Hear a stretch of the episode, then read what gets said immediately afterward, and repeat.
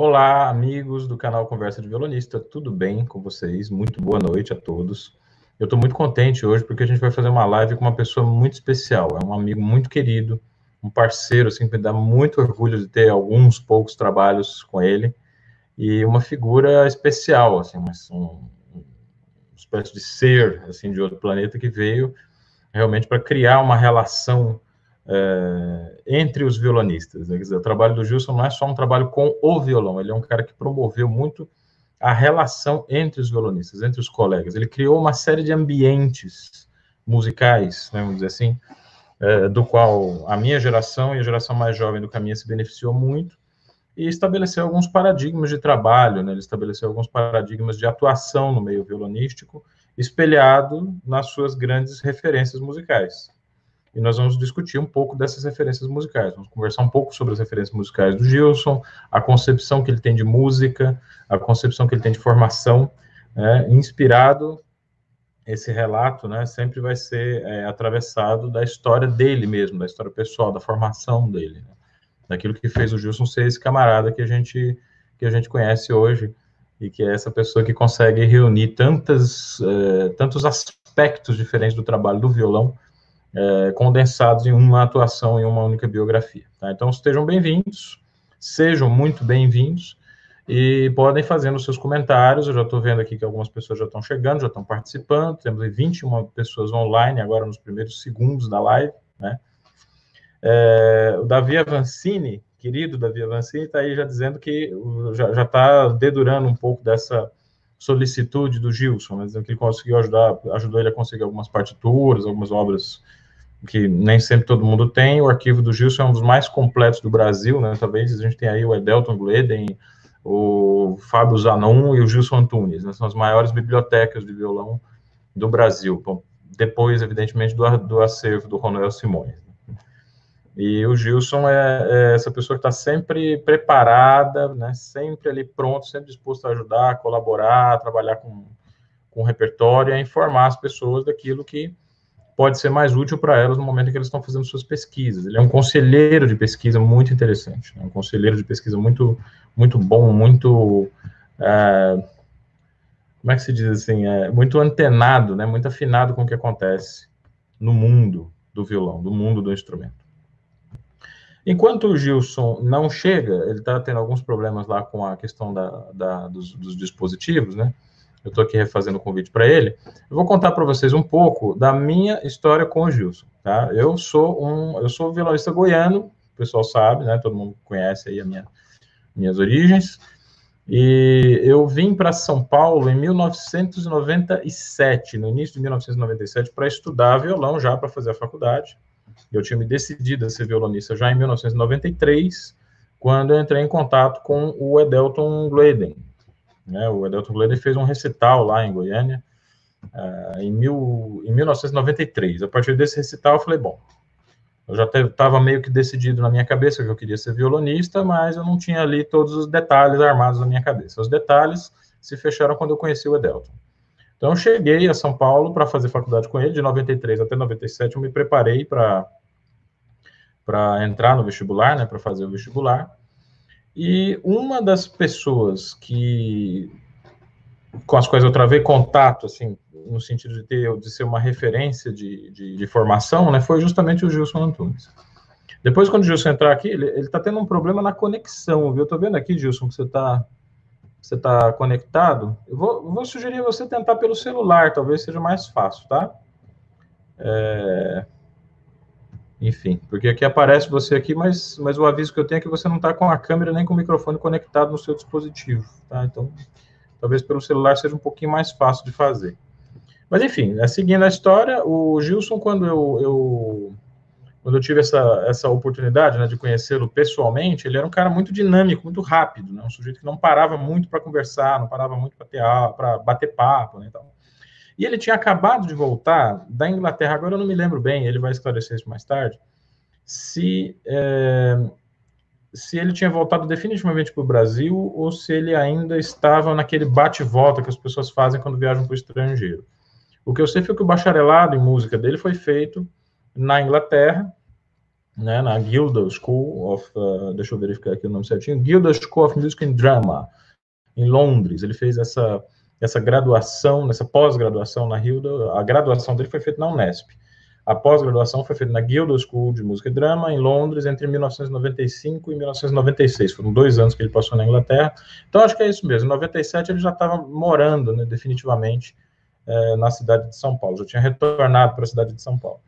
E eu estava começando a minha graduação. Né, quer dizer, o Gilson já tinha uma graduação concluída e tinha um curso de especialização fora, na Inglaterra. Pessoal aqui se lembra bem do, do da live que a gente fez com a Gisela Nogueira, né? que foi um, um, um bate-papo muito interessante assim, sobre a formação dela na Inglaterra. Ela contou bastante detalhes de como foi a formação dela na Inglaterra, que é a pátria de Julian Breen, né? Uma, talvez assim, a, o, depois de Segovia, ou talvez ao lado do Segovia, ou depois cronologicamente, né? O trabalho mais impactante na cena musical violonística que foi desenvolvida é, no mundo, né, foi o de Julian Breen, que é um violonista britânico. John Williams é um violonista australiano, mas desenvolveu a maior parte da sua carreira na Inglaterra também. Então, assim, a Inglaterra tem essa... A gente não sabe muito bem o que acontece por lá, né, mas ela tem esse caráter assim, de ser meio que a meca do violão. Né? Os, os, irmãos Abreu também é, formaram a sua carreira muito na Inglaterra, eles faziam muitas turnês na Inglaterra. É, um, um dos principais instrumentos que Julian Breen usou durante a sua carreira foi construído por José Romanilhos, que é o luthier que está associado ao Julian Brin, a partir de uma planta que Sérgio Abreu entregou para ele. Quer dizer, o Romanilhos pegou as medidas do violão Hauser de 1930, que o Sérgio Abreu usava em concertos, e, e construiu então uma espécie de cópia, né? não dá para falar em cópia, mas um violão baseado nessa planta do Hauser de 1930, e foi com esse instrumento que o Gilson é, que o Gilson não, tô, falei o Gilson que o Gilson está começando a aparecer aqui. Foi com esse instrumento que o Julian Brin gravou a maior parte dos seus, dos, dos, de alguns dos seus principais é, CDs. Então a Inglaterra tem essa coisa, né? Ela tem essa característica assim de ser é, de ser essa, essa referência fundamental, né? Pra, para os violonistas e, e os violonistas brasileiros sabem disso e não deixaram barato, voltaram para a Inglaterra para é, sorver um pouco dessas informações. O Gilson é um deles, ele vai poder conversar um pouco sobre isso com a gente. E, enfim, a minha vivência com o Gilson é essa, né? Eu tive contato com ele nesse período inicial da minha formação. Então, o Gilson sempre foi esse colega um pouco mais velho, pouquíssimo mais velho que eu. A gente tem as mesmas referências violonísticas, a gente tem uma idade aproximada, mas o Gilson já tinha uma, uma produção assim, na área dele muito impressionante. E eu acompanhei com muita atenção tudo que ele foi fazendo ao longo da carreira. Eu tive a oportunidade de fazer um duo com ele na estreia de uma peça do Rodrigo Lima, é, junto com a soprano Caroline de Come, uma obra do Rodrigo Lima chamada é, Dois Poemas de Ferreira Goulart, né? E foi maravilhoso trabalhar com o Gilson, uma pessoa de uma solicitude, assim, de uma generosidade e uma competência musical, assim, acima de, de, de qualquer parâmetro que vocês possam imaginar. Uma capacidade de leitura à primeira vista, de entendimento da linguagem musical contemporânea, uma escuta né, para a música de câmara, que nesse caso é super importante. Nós tocamos essa peça por duas ocasiões, e acredito que a gravação que o Rodrigo Lima faz circular pela internet aí é a nossa, né, a gravação que, que nós fizemos os três, eu, o Gilson e, o, e a Carol de Come. Então é, é, um prazer, é uma alegria muito grande tê-lo aqui no canal Conversa de Violonista, porque aqui a gente tem assim uma abertura muito grande de falar absolutamente sobre tudo. Eu fiz uma pauta prévia, tá? Mas o Gilson tem toda a licença para é, extrapolar essa pauta e falar daquilo que ele achar interessante. Então, Gilson, seja muito bem-vindo. Tá? Olá, tá, é, tá ouvindo aí? Dá, dá para ouvir bem? Perfeitamente, eu calculei, todos os meus movimentos são friamente calculados. Eu coloquei você ao vivo quando o seu microfone já tivesse aparecido aí. Né? Seja muito ah, bem-vindo. Tá. A pessoa já tem uma ideia de quem é o Gilson Antunes, esse cenário que você escolheu está maravilhoso, na sua biblioteca, né? Quantidade de trabalho, de livros aí atrás. Né? Ah, tá, é, porque o, o como tá, a gente está nesse confinamento aqui, é. e eu tô com, eu tenho dois filhos pequenos, né? Eu tive que pegar um lugar é, é, mais afastado aqui. Na verdade, esse lugar é, pou, é, é, poucas pessoas conhecem, os meus amigos mesmo. Eu, eu nunca trago ninguém para cá. Né? Então, Sim. mas é o lugar mais que, que, enfim, eu fechei a porta lá. É uma das coisas que esse confinamento está fazendo. A gente tem que, né? especialmente quem tem filho pequeno, né? a gente além do, de todo o nosso é, trabalho como músico, como artista, como, é, como professor, né, tem que ter essa, essa questão do, dos filhos também, né? Acho que muitos estão passando por isso também, né? É então, enfim, bem-vindo aqui para o meu né? Mas isso aqui é só uma parte, né? É, é, é, to, é toda aqui, né? É, essa parte de trás é mais a política, né? Você está é você, você tá confinado nos seus objetos de estudo, no seu, você está confinado na sua biblioteca. Que lugar maravilhoso para ficar em confinamento. Excelente. Ah, sim, é verdade. É, mas, é, enfim, é, é, um prazer estar falando com você, ô, Luciano. Muito obrigado, né? E, e é um prazer estar é, esse seu canal maravilhoso, né? O, enfim, que, que, que, merece todo, todo, todo uh, todas as visualizações ali, né? E além disso, também é, é, um, é, um, é um, são trabalhos que, que podem nos ajudar até em termos de pesquisa, né? Isso aqui a gente vai querer ver uma, uma fonte uma entrevista com a Gisela Nogueira, com o Giacomo, com tantas pessoas que você está fazendo, está aí um, um, uma fonte de, de, pesquisa muito importante para é, enfim, quem, quem se interessa pelo violão brasileiro e tudo mais. São histórias ali que, que a gente vai, vai nos ajudar a decifrar cada vez mais essa questão é, é, de como o violão brasileiro chegou até aqui nesse momento dessa forma. Né? É. Então, um prazer tá, e um prazer falar com to, todo mundo aí que está assistindo. Maravilha, Gilson. Obrigado, obrigado pela disponibilidade em participar. Realmente, assim, eu te, aí eu tenho que deixar a modéstia ali lado e dizer que eu estou convidando pessoas extremamente importantes para o violão para fazer essas lives. A gente está começando com o pé direito. Então, a primeira foi a Gisela Nogueira, que está nos acompanhando aqui. Ela já mandou um recado aqui dizendo que ela está por aqui, está acompanhando a live. Depois foi o, o Giacomo Bartoloni, né? E nós temos já agendada uma live com o Gustavo Costa, que é professor de viola, e de viola caipira e de violão da USP de Ribeirão Preto. Tá? Depois eu dou mais informações sobre, esse, sobre essa live, como que ela vai ser e acho que eu vou conseguir tirar o Edelton do isolamento. Assim, acho, que ele, acho que ele vai topar fazer participar de uma live também. Então, assim. Ótimo.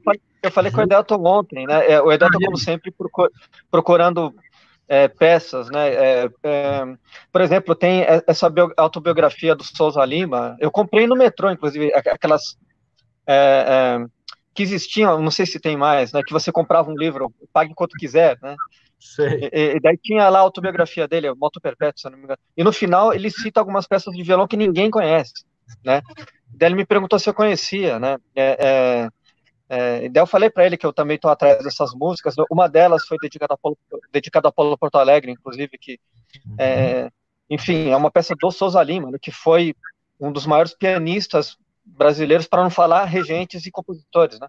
Sim. Mas é eu já ouvi dizer que ele foi um excepcional pianista também, né? Além de grande compositor e grande maestro, ele regeu Segovia quando Segovia veio pro, uma das vezes que Segovia veio para cá e, é, e, etc. Bom, é, é, muito bom ver a, a Gisela tá por aí, né? O Oberdan, esse pessoal todo, né? O pessoal que eu é, muito querido, né? É, então, um abraço para todo mundo aí que está por aí, o Fábio, né? É. Bartolone. Nada, formatura achada. Está dizendo que a sua entrevista, o violonista do GNS começa com a letra G, né? Então, Gisela, Giacomo, Gilson e Gleden. Né? Não, é que tá aí com uma galera, com uma galera realmente muito bacana.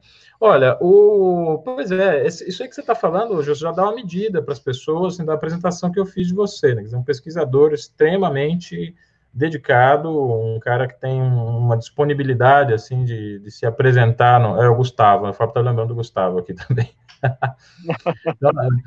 é um pesquisador que está o tempo inteiro procurando coisas, tentando achar informações a partir daquele, daquela superficialidade assim, que todo mundo já ouviu falar, todo mundo já conhece, extrair ali aquelas informações que ficam meio que no canto da sala, fica na, na orelha do livro, naquela página que está dobrada, né, e tirar alguma coisa interessante dali. O teu, a tua produção acadêmica tem algo disso, né? O seu mestrado foi na Universidade de São Paulo sobre, acho que já como sobre o Américo Jacomino. Isso, né? Exatamente. É, na, na verdade, ligada ao violão as... paulistano, né? A cidade de São Paulo. Isso. Né, a, a, na verdade, as, as, pesquisas que eu faço, em geral, né, elas são. É, é, é eu sempre penso é, no que eu posso ajudar os outros pesquisadores, né? Assim, é, nunca é uma coisa só para mim. Assim né? Eu procuro unir é, sempre o máximo de coisas possível, né? Então, por exemplo, o, o eu comecei a fazer essa pesquisa em 1991, né? É quando o, o, o fundador do, do, do Quaternália, né, o seu conterrâneo, né, o, o, uhum. é, o Eduardo Fleury, né, então ele, ele tinha assistido uma palestra do Paulo Castanha, né, que, enfim, o Paulo Castanha é o maior, nosso maior pesquisador, né, é, é uma pessoa com uma, uma quantidade de, de, de, pesquisas imensa, né, e sempre uma integridade fora de série, né. É, e, foi, e, foi, e, foi, um excelente violonista. O, o, pouca gente sabe disso. O Paulo Castanho foi excelente violonista. Ele, eu, eu, tenho uma fita cassete dele tocando no Conservatório do Brooklyn, é, só é, peças de violonistas, tocando muito bem. Né? Então, o, o, Paulo ele, ele tinha feito uma pesquisa sobre os violonistas, inclusive uma das grandes pesquisas sem ter saído do Brasil, né? E numa época que não tinha internet, né? Uhum. Então, é, enfim, e, e, daí ele, ele começou a é, é, querer pesquisar a história do violão, né? E, e daí é, eu, ele e o Eduardo Fileiro, nós fomos pesquisando isso, né? É, uhum. página por página do jornal Estado de São Paulo, né? Também é, na, na época não estava nem é, não existia nem microfilme daquilo. A gente tinha que, tinha que pegar o jornal e literalmente esfarelava na, na nossa mão. Assim, uhum. né?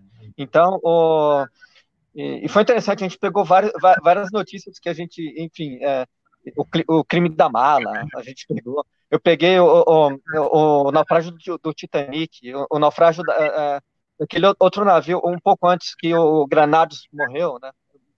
Nesse, nesse, naufrágio morreu o posto Granados, tá? né? Uhum.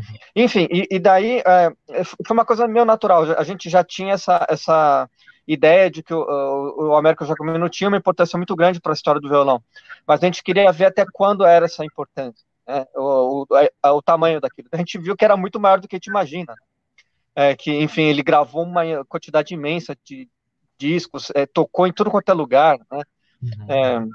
É, é, pelas cartas que eu consegui dele, ele, ele, queria sempre deixar claro que ele era um artista e queria respeito por isso, né? Isso ele falava nos anos 10, dá para você ter uma ideia, nos anos 20 já, já falava, né? Então, é, enfim, e, e é, eu, eu, acreditei que com, a, com, essa pesquisa eu pudesse é, ajudar nesse início de, de violão, é, violão solo no Brasil, né? Que na verdade a gente já, já vê que seria o início das gravações, né? Porque o, a, a, gente pega um, um, pesquisador excepcional que é, é o Humberto Amorim, né? Que está fazendo umas pesquisas excelentes, né? Ele e outras pessoas lá, lá, no Rio de Janeiro, né, em São Paulo. É, enfim, a gente vê que é, é, é, anterior a isso também, né? Mas, enfim, o, o, o Américo Jacomino tem ali uma importância é, é, é, é grande é, nessa primeira geração dos, das pessoas que gravaram disco, que abriram o espaço ali para esse violonista compositor popular brasileiro, né, digamos assim. Né? e depois essa... Só para pontuar assim que essa pesquisa sua revela que o Brasil não está, ele, ele, na verdade não foi exatamente um país atrasado em relação ao violão. A gente tinha gente importante aqui preocupado com a difusão do violão clássico através de gravações, concertos. Tem a atuação do Sávio também um pouco mais para frente, né? Mais ou menos Sim. na mesma época que o Segovia estava criando instituições, festivais e conservatórios públicos que contemplassem o violão, né? E a sua pesquisa tem essa importância fundamental de acabar com o nosso complexo de vira-lata, né? a gente pensa que a gente está sempre atrasado, mas não está, né? A gente tem gente, assim, gente boa, gente interessada trabalhando. O problema é que os projetos aqui talvez não tenham muita continuidade, né? É, e, e, mas é, é, uma coisa interessante a gente é, vendo essa coisa da, da histórica, né? Porque coisas que se repetem, né? Mas, por exemplo, é, é um tema hoje em dia que está muito. É, que a gente tem que ficar de olho, que é, é a questão da imigração, né? Europeia, etc. Até no Brasil está vindo pessoal, né? o violão brasileiro, ele, ele seria. não seria o mesmo se não fossem os imigrantes, né? Se a gente pegar, por exemplo, o, é, o Américo Giacomino ele, ele, é filho de italianos, né? Os irmãos mais velhos, ele tem dois irmãos mais velhos que nasceram na Itália, né? Inclusive ele, ele acabou nascendo no Brasil, mas ele é basicamente um italiano que nasceu aqui, foi, né? É, no caso. É, é, e por exemplo o Giacomo, né? Que ele, é, é, é, é de imigrantes italianos, o Edelton imigrantes alemães e tantos outros, né? que, enfim, o, pessoal que veio de Portugal, né? A gente pega desde do, da, da, dos avós do, do, dos, dos Abreu, né? O Antônio Ribeiro, uhum. né? o Manuel São Marcos, né? que veio da Ilha da Madeira. É, enfim, é, é, é, essa questão toda ajudou a moldar é, é, é, a história de São Paulo também, né? O que seria de São Paulo sem esses primeiros imigrantes todos, né? É, e mais essa importância na história do violão é, uma, é algo a se atentar também, né? A, a importância, a influência, a importância desses imigrantes pro violão, né? É, é brasileiro. Você já percebe, assim, o pessoal do canal que está acompanhando, já fica aqui a primeira lição da live do Gilson, tá? É impossível ser violonista e xenófobo ao mesmo tempo. Se vocês é. são violonista, de, assim, de, decorrente do ato de tocar violão, é o reconhecimento da, é, da reconhecimento, reconhecimento da importância da imigração, dessa, desse fluxo né, de pessoas que fazem as nações, os países, as cidades serem o que eles o que são, né?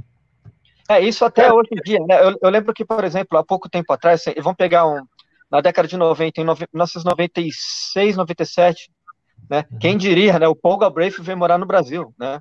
eu, é, tinha entrevistado ele, eu tinha entrevistado ele para a revista Violão Intercâmbio em 1995, né? Uhum. E nem imaginava que ele viria para cá. Ele ficou um tempão aqui, né? Ficou vários uhum. anos, e, é, completamente subaproveitado, né? Quase não tocou aqui, é. né? É, é enfim, é, é, mas enfim, essas pessoas que vêm para cá, né? O, o e também a questão desses festivais, desde os anos é, 70, pelo menos, dos anos 70, quando, é, é, final dos anos 60, quando começam os festivais grandes, né? Mas antes disso, a gente tem a, a, visita de várias pessoas que também ajudaram nisso, né? Quando o Barros tocou aqui, a Robledo, isso em 16, 17, eles ajudaram a, a, a, a crítica a ter uma, uma mudança de opinião. Ajudaram, né? Assim, foi um início ali, né? Mas. É... Nesse aspecto, assim, tem um crítico muito virulento chamado Guanabarino, que Acho fez os comentários sim. mais horrorosos a respeito da música de Vila Lobos, é um sujeito super reacionário, assim, do ponto de vista estético, um cara de um gosto quadrado pra caramba, e ele sustentava esse preconceito de que o violão não era um instrumento de concerto, né? E parece que a crítica dele mudou totalmente depois que o Barrios apareceu aqui e tocou no Rio de Janeiro. E essa, essas duas críticas, quer dizer, de antes e depois do Barrios, né, o Guanabara escreveu uma crítica toda elogiosa ao violão, ao Barrios e tal, é resultado dessa pesquisa que você fez com o Castanha. É, né? é, tem um artigo de 1994, 1916, o violão brasileiro já marca, né? É. é, é, essa visão do Paulo Castanha, assim, bem, bem de, de, organizador de todas a, aquilo que a gente estava fazendo, né? É, que ainda hoje é, é, um artigo que, que, acho que serve, né? Assim, as pesquisas a gente nunca termina uma pesquisa, a gente dá uma pausa, né? E, e, e, sempre, claro, a gente deixa em aberto para os novos pesquisadores virem, né? Seria muito chato se a gente encerrasse uma coisa, né? É, isso é. não existe, né? Em termos de pesquisa, a gente é, ela é dinâmica, né? Então, é, isso, é o... isso, é interessante. É por isso que as pesquisas que a gente faz acabam, acabam assim, depois que você olha em perspectiva o seu trabalho como pesquisador, você se entende. Né? Então, você tem uma auto-percepção, que eu acho que é muito acurada, e você está me ajudando a entender o seu trabalho de uma perspectiva diferente, porque o doutorado que você fez foi exatamente isso que você acabou de descrever, uma pesquisa aberta para ajudar outras pessoas a fazer pesquisas, né? Ah, sim. E um pouquinho é. do teu doutorado para gente, para gente, pra gente sacar, assim, como que foi. Eu, eu sei que eu estou extrapolando um pouco a pauta, mas depois você fala da sua formação na Inglaterra. Então eu queria que você contasse rapidamente, assim, qual foi o tema do seu doutorado e como que você desenvolveu o teu assunto nesse grau. Ah, tá. É, o, o doutorado é, é, também entra nessa questão de é, é, como que eu posso ajudar, né? Assim, a, é, a ajudar a mim e a outros pesquisadores, por exemplo, né? É, é, e, e, daí eu pensei, né? O, o é, tô vendo o João Carlos Vitor tá aí, né? Um grande abraço para o João. Grande né? abraço. É, é, como, é, mais um dos que eu estou devendo e-mail, assim, né? Que, que enfim, mas o, o, o João, excepcional violonista, um orgulho para todos nós ali. Um grande abraço, João. Né? É. é, então, o, o, o, meu doutorado foi, foi aquela questão né, do, do é, é, quais fontes a gente pode utilizar para fazer uma pesquisa. Né? Porque a partir da mesma fonte a gente pode ter trabalhos totalmente diferentes. Né? É, é, mas é, é a coleta de dados é importante, né? Então, é, daí, e daí fiquei pensando assim, né? Ó, e daí a minha orientadora, a Flávia Toni, que tem uma, uma é, uma paciência enorme, assim, né? O, o, é, enfim, ela me pegou em do, dois momentos difíceis da minha vida, assim, e, e, sempre me orientou direitinho, né? Ela falou, olha, um, um tema que é, eu acho que seria muito interessante que daria para você fazer é, é, é, é, um trabalho a respeito da, das teses e dissertações escritas no Brasil, né? ela falou que seria, se ela fosse violonista, seria um, um, um trabalho da vida dela, né? Daí eu fiquei pensando, falei, caramba, isso, isso é cai que nem uma luva, porque é, se as pessoas tiverem essas fontes, né? Ela, é, enfim, é, é, é vai, vai, o que o Joseph Kerman fez em 1986 para toda a musicologia, né? Que o pessoal deve se lembrar do livro Musicologia do Joseph Kerman, né? Que é ah, um, um apanhado assim super exaustivo a respeito da pesquisa musicológica até aquele momento. Né? E ah, eu acho é, que você fez exatamente isso, quer dizer, você fez um apanhado de todas as pesquisas que aconteceram para o violão clássico, né, e popular também, mapeando todos os porque o violão acadêmico, ele, ele é uma preciosidade, né, Justo? Se você for olhar para o que se fez nas universidades públicas brasileiras, desde que existe violão nas universidades públicas brasileiras, a gente tem um mapeamento completo de metodologias, de composições, de biografias de compositores, de contextos históricos, sociais. É, é realmente uma coisa maravilhosa, né? Que as pessoas não usam. Os, os violonistas aqui do meu canal, por exemplo, eles fazem, às vezes, questões que já foram respondidas pelos pesquisadores. Né? Se, se a gente tivesse um hábito de ler as dissertações de mestrado, as teses de doutorado, a gente teria muito menos dúvidas, teria muito menos. Pra, pra, quer dizer, essa, esse, essa lenda de que a universidade vive apartada, separada da sociedade, é, realmente é só isso mesmo, uma lenda, né? Muito mal contada. É, então. Olha quem está aí acompanhando é. a gente, Gilson. Caramba, tô ficando aqui. né? Grande é. abraço para Everton, né? Saudade de você também, Everton. Né? Obrigado por ter tá, tá aí acompanhando, né? É, Caramba, Luciano, é, tá, realmente tá, um, tá é, uma, um pessoal muito bom, hein? Realmente. Tá, né? Mas então, é, é, é, é, ainda com relação ao doutorado, né? Então, eu entrei em 2008 na USP, né? Então, a, a minha ideia foi juntar os trabalhos que tinham até 2007, né? Claro, a gente tem que sempre delimitar o nosso trabalho, né? Eu falei, bom, então eu, eu é, né, eu prestei em 2007 e eu comecei a fazer em 2008. Então eu vou, eu vou parar em 2007, né? Que foi o ano que eu, eu, eu prestei, né? Então eu, eu, é, tentei juntar tudo que eu podia, né? É, maior dificuldade assim, né? O, teve pesquisadores que não queriam me passar a tese deles, né? Eles ficaram com medo, né? Aquela coisa você falou do Kerman, né? Porque o, o, na verdade o Kerman foi muito mais corajoso, né? Porque ele, ele vai lá, ele fala, ele, ele tem momentos que ele fala, é, os pesquisadores, eles é, sempre ficaram com medo de é, adentrar na, na, na, questão mais da, da, da, interpretação, né, que eles falam mais da parte histórica, tá, né, é, mas eu sempre deixei claro, falei, não, eu quero fazer um estudo, eu quero juntar o que tem e falar o que tem, eu não quero entrar no mérito de, de nada, até porque quem sou eu, né, para né, ou, é, isso daí, é, e, e todo trabalho é válido, né, você não quis Enfim. fazer uma, um juízo crítico, vamos dizer assim, dos trabalhos, né? Seria uma questão. Isso, eu, eu, eu acho que tem. material para permitir que outros que tivessem interesse nisso fizessem seus juízos críticos. Né? Isso, exatamente. Daí pode, né, partir, eles tendo material, eles podem, é, é, é, enfim, olhar mais globalmente. A minha ideia era juntar esse material e, e, e dissertar sobre o que, o, que, o que tinha exatamente, né? Então, é, é, daí, daí, coloca lá a quantidade que tinha de, de é, em é, Mignone, em Ata ali o Vila Lobos, por exemplo, os três que tinham mais, por exemplo, né? E o que cada um dos livros trata, é, tratava exatamente. Então a pessoa lia aquilo e falava, ah, então a, o que eu vou querer é o livro tal é, sobre o Mignone, né? A, a, tese tal, né? Daí ele é lá, né? Então, é, enfim, eu deixo claro que é, é, se as pessoas pegassem as mesmas fontes que eu tive, poderia fazer um trabalho totalmente diferente. Né? O meu foi, foi mais uma coleta e, e, dar uma visão do que se tinha, né? eu, eu fiz os gráficos todos, né? Por região, por orientador, etc. Esse tipo de coisa. Assim, né? É então, é...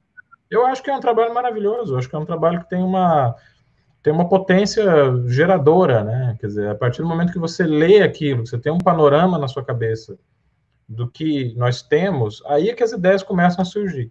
Né? Você tem que conhecer o que existe. Né? Tem um vídeo aqui no é, canal então... que eu gravei em resposta a um, a um usuário que perguntou assim, mas como é que como é que eu faço um mestrado, né? Como que eu faço para pensar em um mestrado? Falou, leia, né? Se você não lê muitos mestrados, você nunca vai ter uma ideia a respeito do que pesquisar, né? É, exatamente. E o, Brasil, Gustavo o, o Brasil... Herrera, só para registrar aqui, aluno da Terezinha Prada, tá? Que está acompanhando o canal também. Ah, Gustavo, legal. Legal, Gustavo, você está aí, fico feliz, né? É, então, e, e é, é, assim, o Brasil, é, é é uma coisa, é uma coisa interessante, né? Muita gente faz, o faz a pós-graduação em busca depois de é, conseguir um emprego melhor, porque tem um, um, um, é um título é, de, de, um grau superior, né, que a gente coloca ali, né? É, faz a faculdade e depois teria um, uma pós-graduação, né? E com isso poderia ter um melhor emprego, etc. Né? Isso é uma verdade, claro, né? o, o nosso país a, a, acaba, acaba tendo essa sendo uma das opções, né? Assim, a pessoa tem um, uma, um, um mestrado, um doutorado, um pós-doutorado, é, vai fazer um concurso, é, tem mais pontuação por causa disso, né? Mas muitas pessoas fizeram isso apenas por causa disso, que não, não, não tinham é, nem gostavam muito da, da, da, pesquisa e etc. Né? O, o mas, é, é, é, é, mesmo assim, isso ajudou, de certa forma, ao Brasil ter uma quantidade enorme de, de, de trabalhos. Né? Então, é, se em 1990, no, começo da década de 90, a gente podia falar que o Brasil praticamente não existia uma bibliografia violonística, hoje em dia a gente pode dizer que tem uma bibliografia imensa. Né? Então ninguém pode é. falar que não tem como pesquisar, porque tem é, material sobre muita coisa, sobre interpretação, sobre, é, sobre o violão brasileiro, especialmente tem, é, tem já um material interessante e que está crescendo, né? Especialmente é, é, esse início que eu falei do, do da, da, história do violão, é, começaram umas pesquisas é, interessantes, é, pessoas sérias que estão fazendo, né? É, enfim, acabam vindo para o nosso bem em termos de pesquisa, né? Assim, as pessoas tiveram que pesquisar e isso acabou ajudando pessoas em todo o mundo, né? Porque muitas dessas pesquisas elas estão disponíveis online, né? Sim. E o acervo digital do violão brasileiro, por exemplo, ele está disponibilizando vários desses, vários desses trabalhos, né? É, para as pessoas que querem, né? o acervo digital, por exemplo, né? na verdade é, é um é, é, as pessoas pensam que é uma coisa enorme e tal, mas é que nem a OMS, né? Que a gente pensa que é uma coisa gigante e é uma, uma organização pequena, na verdade. E está tendo que tomar conta, é, dar as diretrizes dessa pandemia, né? Que a gente está tendo agora. Né, o, o, acervo é pequeno também, né? E mas mesmo assim, o, o Alessandro que, que coordena, ele, ele faz com todo, toda a seriedade, carinho, né? É, etc. É. Enfim, a gente vai levando, né? Com isso. A gente tem, é, precisamos encontrar encontrar caminhos né, no meio das, das várias dificuldades que a gente vai encontrando ao longo do tempo, né? É, como foi a tua experiência na Inglaterra? Assim, o que, que você viu lá? Como o que, que você teria para trazer para a gente assim de, de, de, recomendação ou de observação que você acha que a gente não tem aqui, que você viu acontecer por lá? Como é? Ótimo. É, então, é, eu sempre recomendo é, as pessoas que puderem, que realmente vai estudar fora do Brasil, né? É, por um, é, é, uma, uma, questão, acho que a principal é para as pessoas verem uma outra cultura, né? É, claro que hoje em dia com a internet deixou o mundo menor, né, e tudo mais, mas o, o, essa experiência de, de você ter é, é, em é, loco, né, é, estar do lado de, de, pessoas do mundo inteiro, né? Na minha classe é, era eu de brasileiro, tinha uma, uma austríaca que era aluna do Elliot Fisk, daí tinham dois espanhóis, um mexicano, uma, uma é, espanhola e é, alguns ingleses, né? Uhum. Só em termos de violão, né? Então, é, é essa, eu, eu, sempre aprendi muito vendo as pessoas tocando, né? Mesmo no Brasil, né? Quando eu, eu, eu era adolescente, eu via algumas pessoas tocando, assim, amigos meus, e falava, caramba, olha só como ele tá fazendo, né? E em casa pegava o violão e, e tentava fazer igual, né? Então, é, eu acho que essa questão inicial, você parece que nunca foi discípulo de alguém especificamente, né? Você construiu sua carreira muito assim. É, claro, você teve alguns mestres importantes, principais, pode mencionar quais são, mas seu trabalho foi muito baseado numa, numa observação panorâmica, né, de uma amplitude de abordagens técnicas e musicais diferentes, né? Sim, exatamente. É, é, eu, eu, sempre, é, inclusive com colegas, assim, né? É, é, eu posso citar dois exemplos básicos aqui, né? O primeiro festival de violão que eu assisti foi em 1988, na Biblioteca Mário de Andrade, promovido pelo Henrique Pinto, né? Foi uma, foi, é, é, uma coisa assim, eu estava no, no, no, metrô e, e, eu peguei aquele jornal Metro News, né? E daí tinha lá um, um quadradinho, né? O, é, curso gratuito na Biblioteca Mário de Andrade, professor Henrique Pinto. Eu falei, caramba, eu já ouvi falar nele, né? Uhum. Já ouvi falar no livrinho, né? Os livros, né? Iniciação ao violão, curso progressivo. É, então, é, é, mas eu não tinha ideia de quem, né, assim, da importância. Daí eu fui lá, me inscrevi e tal, lotado, assim, né, Biblioteca de Andrade lotado, né, é, é, muitas pessoas não sabem, mas é, o, o, o, nos anos 80, muita gente ia assistir é, os eventos todos, né, eu lembro do Edelton, do Everton, lotando o MASP grande, né, é, Você que eles fizeram a integral de bar? Não, esse eu não vi. Eu, eu, eu, li a crítica, né? Eu, eu, eu, peguei o recorte de jornal, eu lembro, uhum. né? É, mas, o, enfim, é, é, eu, eu vi o Everton algumas vezes, o Edelton, o Paulo Porto Alegre, né? É, é essa geração do Henrique Pinto toda, assim, né? É, então, por exemplo, nesse, nesse festival, né, ó, eu vi um recital do, do, do Breno Chaves que me impressionou muito. falei, caramba, olha só como ele toca. Né, e, e, e, nesse mesmo ano ele fez o, o Prêmio Dourado. Né, e a gente torcendo lá, falando, oh, legal, um felonista. Tá, né, então, é, é, e nesse mesmo evento tocou, além do Breno Chaves, tocou excelente, né, o Paulo, o Paulo Pedrassoli tocou, é, e o Paulo de Tarso.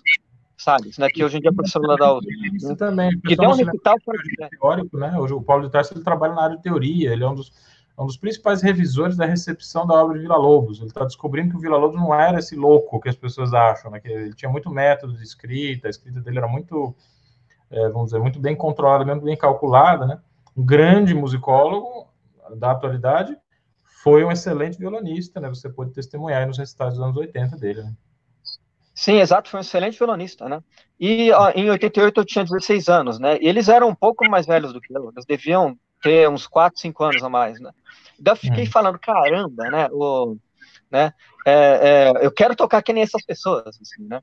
É, e um dos amigos que eu encontrei lá, é, que é um ano mais novo do que eu, era o Flávio Apo, né? Sim. E daí é, eu, eu, eu ficava indo na casa do Flávio depois. Professor da Universidade Federal de Maringá, não é? Ou estadual, não sei. É, é, estadual de Maringá, exatamente. É, Maringá. Então, é, é, e ele já tinha ideias excelentes musicais, né? Já, já ele, ele era aluno do Henrique Pinto, tocava super bem, né? Então, é, o, o Slovik está perguntando, não, eu não tive aula com o Henrique, tá? É, é, é foi uma aves rara ali, porque praticamente quase todo mundo teve aula com o Henrique na, na, na, no meu período de formação, né? Eu fui um dos poucos que não tiveram, na verdade. Né? Masterclass? Mas, esse, assim, um masterclass nunca, eles não fez nada? Não nada, né? E o, mas por exemplo, por exemplo, esse esse em 88 foi o último recital do Giacomo Bartoloni no Violão Câmara Trio. Eu assisti, né? Porque o Giacomo em 88 ele tinha ele tinha passado no concurso da Unesp. Certo. E tinha aquela coisa, é que ele era dedicação exclusiva. Então ele falou, oh, eu vou ter que sair do Violão Câmara Trio, tá? Né? Então eu me lembro que eh, eu assisti esse último recital deles, que foi excepcional, né? Uhum. E logo em seguida entrou é, o Jardel Costa Filho, né? Que também é uma precocemente, excelente pessoa. Excelente, maravilhoso. Eu conheci o Jardel. É. Né, é, faz, ele fez o duo depois com o Marcos Félix, né, também. Uhum. Né? Então, é, é, que era um excelente duo, né? Então, é, é, enfim, esse ano de 88, por exemplo, foi importante para mim por causa disso também, né? Eu, eu vi esse festival que mudou minha vida, assim? Eu comecei, né? E por essa época eu, eu já conheci o Fábio Zanon também, né? Eu tinha conhecido um pouco antes, na verdade. É, ele tinha acabado de fazer o Prêmio Dourado, né? Então, é, ele, tinha 21 anos só, né? Já, assim, é, é, tô, tô, tô, é, excepcional violonista já, é, é, querendo quebrar tudo ali, né? realmente ter uma carreira. Me lembrou muito as cartas do canhoto, né? Uma coisa de se impor, né? E, enfim, é, é, são é, pessoas importantes, né? Então, tudo isso para dizer que, que foi realmente, é, eu, eu aprendi muito vendo as pessoas, e minha experiência na Inglaterra tem muito a ver com isso, né? O professor que eu tive lá, que foi um discípulo do Julian Brin, né? É, o Robert Brightman, ele foi uma pessoa importantíssima para mim, porque ele é, me pôs muito com o pé no chão, assim, né? Ele era uma pessoa, é, é uma pessoa é, é, extremamente madura, né? É, ele conversa com você com toda a calma, né? E daí ele começa a argumentar, né? Coloca as coisas assim, é, é, sempre de maneira muito, muito, madura, né? Assim, é. Então, eu, eu, eu, lembro, até hoje eu me lembro bem das conversas que eu tive com ele. Né? É... Conta pra gente aí, alguma coisa que te vem à cabeça que foi especial, que te marcou. O Robert Brightmore, eu lembro de uma, assim, das, das, das gravações que eu tinha, de, não de infância, que eu comecei a tocar violão com 12 12, 13 anos de idade. Mas assim, a escassez de material era muito grande, a gente realmente tinha poucas fitas cassete que a gente gravava os nossos professores, eram umas coisas assim que. E essas fitas a gente ouvia muito até tentar assimilar alguma coisa, tentar aprender alguma coisa com aquelas poucas gravações que a gente tinha à disposição. Uma delas era do Robert Bradmore. É, é, não ah. sei de que disco que foi tirado essas, essas peças, mas é, eu me lembro muito bem do som dele, assim, no Decameron Negro e no Fandango do Joaquim Rodrigo. Né, que muito tempo depois eu me arrisquei a colocar essa peça no repertório, né, no final da minha graduação.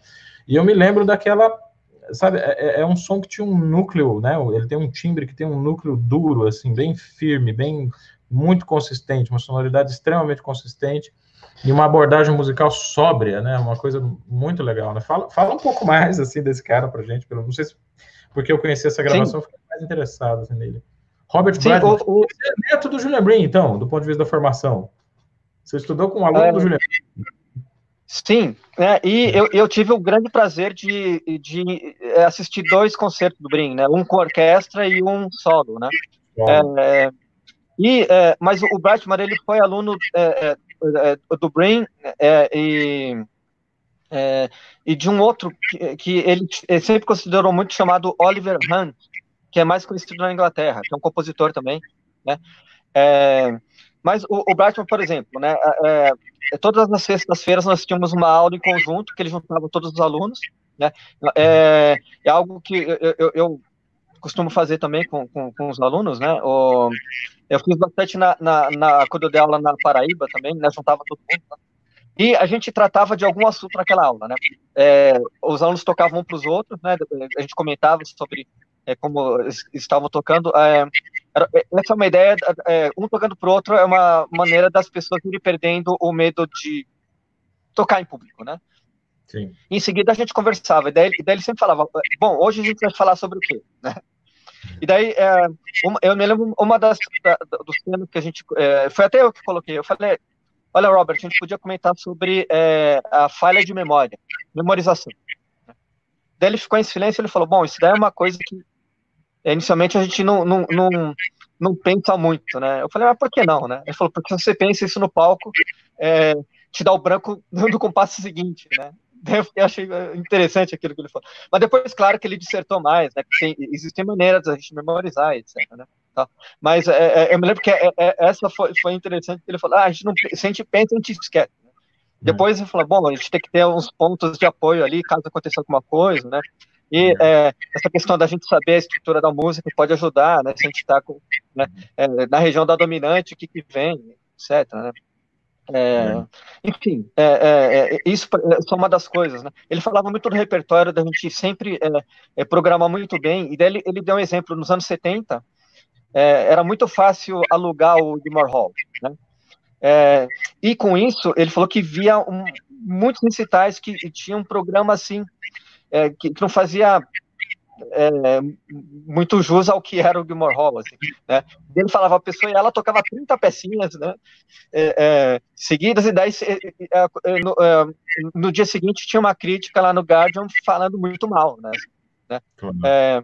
E, e, e, por exemplo, o Julian Brin foi uma pessoa que sempre pensou muito bem no programa que ele, que ele fazia. Né? Hum. Tem que separar os problemas. O, o, o Segovia ainda tinha uma, uma, uma é, quase a vida inteira ele, ele seguiu aquela, aquele, aquela é, coisa de ter um, um, recital em três partes, né? A terceira parte sempre com peças espanholas, a segunda parte é, é com, com, peças dedicadas a ele, né? A primeira parte é, é mais o repertório tradicional, né? Sor, Bach, é. o Barros fazia isso em três partes também, né? Então, é, hoje em dia, por exemplo, o, o, o Barrueco, né, que dá aula em Peabody, eu, eu sei que ele, ele segue uma linha assim de os alunos chegam lá, querem tocar alguma coisa, falam, não, você não vai tocar qualquer coisa, você está numa faculdade, você, você, tem que tocar um repertório, né? Então, é, é mas é, é, meio fácil ver isso, é, é, se a gente vê os recitais dos alunos dele, tem é, o, o, nível do programa é muito alto, né? Então, isso eu busco seguir nas minhas aulas, na Unicamp, antes disso também, né? a gente pensar muito bem a questão do repertório, uhum. né? É, bom, e tem uma, outras questões também, né? A vida, a vida é tão breve para a gente ficar perdendo tempo com. É, né? Mas, em, em, em, último caso, é, em todo caso, né? É, cada um que toca o que quiser, né? O, o que importa é a pessoa estar tá feliz. Assim. É isso aí.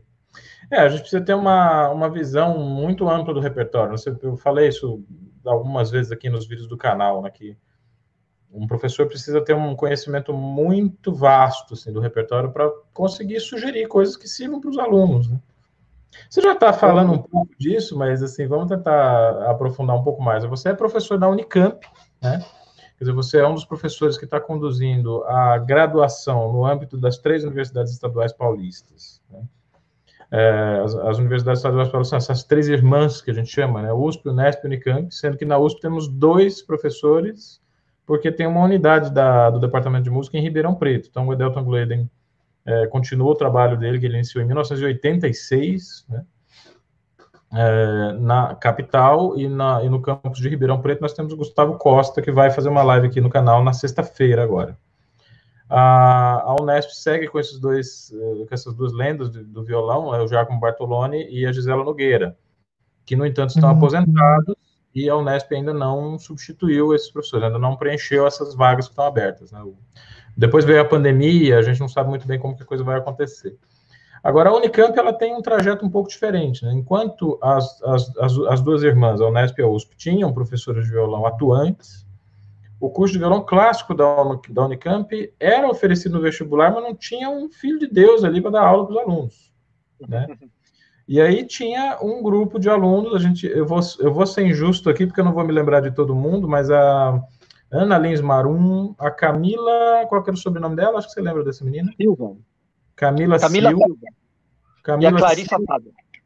Exatamente, aqui é a Clarissa Paulo, que, que assim, a, gente, a gente gosta de falar muito dos mestres, né, das grandes referências, mas às vezes o violão é tocado pelos alunos, né, pelos estudantes, e essas pessoas, como diz ali na minha terra, em Goiás, né, tomaram o peão na unha e insistiram com a reitoria, com os conselhos, até a, a Unicamp liberar o concurso para professor de violão, e você foi o professor uhum. aprovado, né, está lá trabalhando com o pessoal da, desde 2014. Conta um pouco desse curso para a gente, como é que você pensa a formação dos estudantes lá. É, eu já vou avisando o pessoal que é usuário do canal que no, no, nos vídeos passados, acho que é uns seis, sete meses atrás, eu gravei vídeos curtos falando sobre cada uma dessas instituições.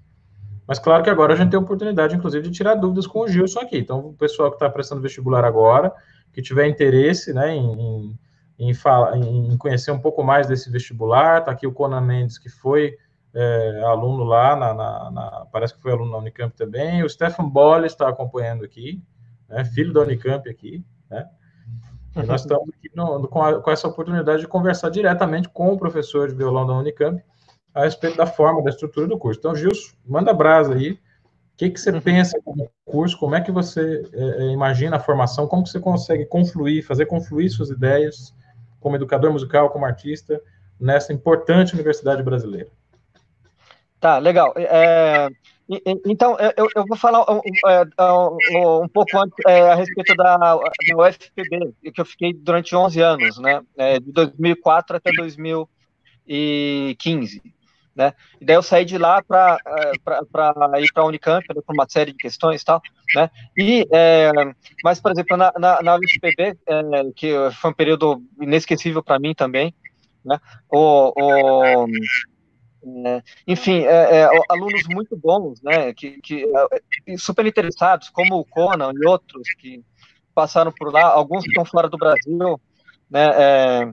é, enfim, seguindo carreira é, em, em, outros países também, né? Mas é, é, é, esse interesse que os alunos tiveram, claro que ajudou né, na, na, questão das aulas e tudo mais, né? Mas o, enfim, por exemplo, o alô, alô, tá ouvindo? Eu estou te acompanhando, só desativei a câmera aqui por um segundo, mas eu retornarei. Pode seguir. Ah, tá, tudo bem. É, e, é, enfim, é, é, é eu fiquei é, na, na UFPB durante esses 11 anos e eu procurei aplicar muitas dessas questões que eu vi lá na, quando eu estudei na Guildhall, lá em Londres, né? Eu também fazia essa, essas aulas em conjunto, né? Pegava os alunos. A gente discutia muito a respeito de vários violonistas em geral, né? Sobre gravações né? E, enfim, é, foi um período realmente muito bom, né? Então, é, depois eu fui para a Unicamp a partir de 2015, né? Foi um período também que é, é, é, é, enfim, a gente vê essa, essa questão, né? O, é, é, tinha uma geração muito boa lá que a gente citou essas três mulheres, né? Que são mulheres é, realmente com uma personalidade, né? A Camila, a Clarice, a Ana Alice, né? É, e além delas também, to, toda aquela classe delas é, é, é tem essa grande importância, né? O Stephen que está aí, né? Uhum. O Helder, é, todos eles, né? É uma geração muito boa que estudaram com um professor muito bom, que é o Fábio Scarduelli, que está lá em Curitiba. Né? O Fábio fez um trabalho excepcional, né? Com, com todos esses alunos, né? E continua fazendo um trabalho excepcional lá, lá em, no Paraná, eu tenho certeza. Né? Então, é, é, é um excelente. Enfim, é, os alunos todos. É um excelente músico, Scarduelli, né? Um cara muito bacana. Uma par... A gente deve a ele também uma parte dessa resistência ter sido criada, né? Porque acho que o, o professor ele tem uma certa função assim, de catalisar as energias dos estudantes, né? E se houve essa reunião em torno da, da insistência de criar essa, de, né, assim, efetivar essa vaga de violão na Unicamp, isso aí se deve a ele também, com certeza, né? Com certeza. O, o Fábio Scardelli, se, a gente fizer algum, a, a, no futuro tiver alguma história da, do, da, de como o violão se desenvolveu, né? Ele é um nome-chave. Ele, com certeza, uma pessoa que fez um trabalho excepcional, é, lutou muito para ter o violão na Unicamp também. Né? então, você é... entrar na Unicamp, qual é a peça de confronto, qual é o nível técnico, o que, que você imagina para o aluno que quer ingressar na Unicamp, ele tem que saber o quê? Né, o, eu coloquei é, para isso, em geral, é, eles pedem poucas coisas, né? No caso do violão, eu deixei é, é uma peça de livre escolha e um dos prelúdios de Vila Lobos, né? Que acho que Vila Lobos é o, é o, básico ali que a gente tem que ter, né? E a pessoa tem que fazer uma leitura à primeira vista para eu ver como, como, que a pessoa lê aquilo, né? É, você, você acha mas, que é importante um humanista saber ler bem à primeira vista? O, não, isso é uma coisa que, ela, que a pessoa pode desenvolver, né? É, é, é treino também, né? É, é mas é, a, a, gente sempre fica, fica, com aquele medo, né? Ainda mais nessa geração YouTube, etc., que algumas pessoas que entram sem ler, né? É, isso é uma realidade, né? Já aconteceu de pessoas que você coloca uma partitura e fala, ah, não sei. Você fala, como é que você, como é que você toca desse jeito, né? Ah, eu, eu liguei o YouTube e fico imitando e conseguem militar direitinho, né? Uhum. Então, mas e daí é um, é um trabalho que, é, é, enfim, é um, você, trabalho. Você, você, imagina, você, imagina, isso, né? O Guido D'Arezzo se esforçou tanto para inventar o sistema de notação musical e a gente em 2020 voltou para a tradição oral via internet, né? Que tragédia. é, enfim, e, e, e é, mas, enfim, algumas pessoas talentosas né, que é, é, é, se desenvolver esse, esse, lado só tende a ganhar também. Né? Mas, é, enfim, o, o, curso na, na, na Unicamp, eu ainda acho que está é, é, no começo ainda. Né? No, por exemplo, não tem, que eu saiba, nenhum aluno da capital. Praticamente todos os alunos são do interior. Né? Uhum. E, e, daí eu já percebi que, é, principalmente pelas de São Paulo, né, que tem mais opções, como escola municipal, etc., né, eles acabam prestando USP Unesp e raramente prestam a Unicamp. Né? Então, é, esse conselho que você deu né, para a formação dos estudantes seria importante que a gente conhecesse outros ambientes. Né? Eu saí de Goiânia e vim para São Paulo, isso já me deu uma uma visão de mundo assim um pouco mais ampla, embora eu tenha feito todas as, minhas, as minhas titulações em São Paulo. Né? Talvez tivesse. Eu comecei com a minha carreira, com, com o meu contato, vamos dizer, intercâmbio internacional depois do mestrado, né? Mas os alunos de São Paulo eles conseguem ser mais é, arraigados ainda, né? Quer dizer, eles não saem nem da cidade, né? Você faria bem uma pessoa sair da capital de São Paulo e dar um pulo no Unicamp para ver uma outra tradição, né? Uma outra, enfim, uma outra é uma outra cultura, né? De certa maneira, é um outro estilo de vida né? É outro estilo é, de vida. Bom, é, é, é assim, é, é, é em, termos acadêmicos, assim, de, de, de, dessa vivência, né? Eu acho que a Unicamp tem pelo menos alguma coisa ali que, que, pode, pode talvez ser um diferencial, que é um campus mesmo ali que as pessoas vão e acabam ficando, tendo que se mudar para lá, a, pelo menos a grande maioria, assim, né? Na USP, na Unesp, já muitas vezes as pessoas acabam morando em São Paulo e vão e voltam, né? Para é. casa acaba é, é, é, essa questão do campus ali e tal acaba ficando um pouco para é, é, não tão intensa quanto no caso da Unicamp. Mas bom, isso daí é só, é só um Olha, o, tem, um, tem um, um, queridíssimo violonista que eu conheci no tempo que eu dei aula de substituto lá na Unesp, o Neil Ionamini, ele está perguntando para você uma coisa bem específica, né? Que é a sua gravação da obra do Teodoro Nogueira, né? Você ah, sim. Pode falar um pouco, é... a visão dele, sua obra especial sobre as valsas choro. O Neil é uma figura maravilhosa, ele está fazendo, acho que ele está no mestrado na Unesp, né? Vai ser um dos, dos grandes violonistas aí no futuro, se não me engano, está fazendo um trabalho em Teodoro Nogueira, inclusive.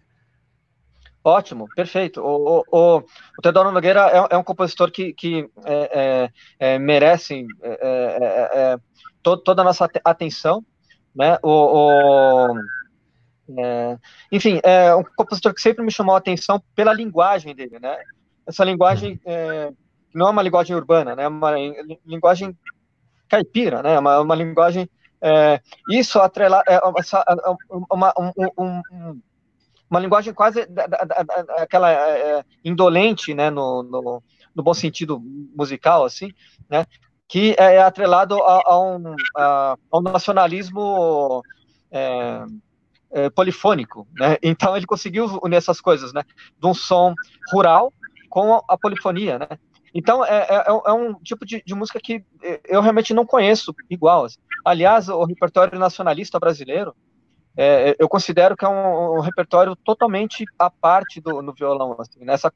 essa questão é, é, é modal é, que mistura coisas rurais, é, junto atrelado a uma polifonia, né? A gente pega a, a obra, especialmente do, dos nacionalistas que vieram do Guarnieri, né? É, é, um repertório único no mundo. Eu acho que é por isso que eu, eu, gosto muito de tocar esse tipo de música, né? É, é, até para mostrar uma sonoridade que, enfim, é, quem toca o repertório mais tradicional não está muito acostumado. Né? No caso do Teodoro Nogueira, é, é, eu, eu, andei fazendo umas gravações no estúdio Faria Friends, né, junto com o Valdir, uhum. Valdir Júnior, excepcional violonista, né? É, e grande é, técnico de som também, né? É, eu, eu, eu gravei a, a, obra integral do Teodoro Nogueira para violão. Eu estou divulgando aos poucos, né? Porque tem muita coisa que eu pretendo regravar, né?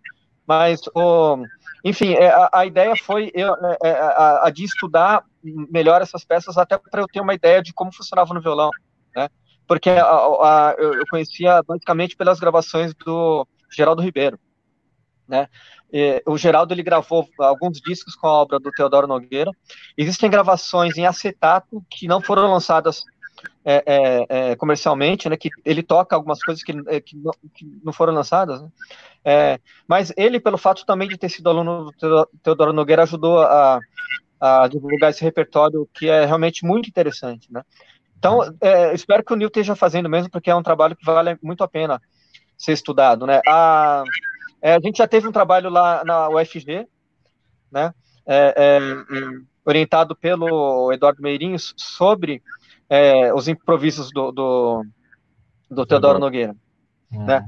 Então. É, um cara que, tem, é, tem, que entrar no repertório, né? Tem uma obra muito interessante, precisava.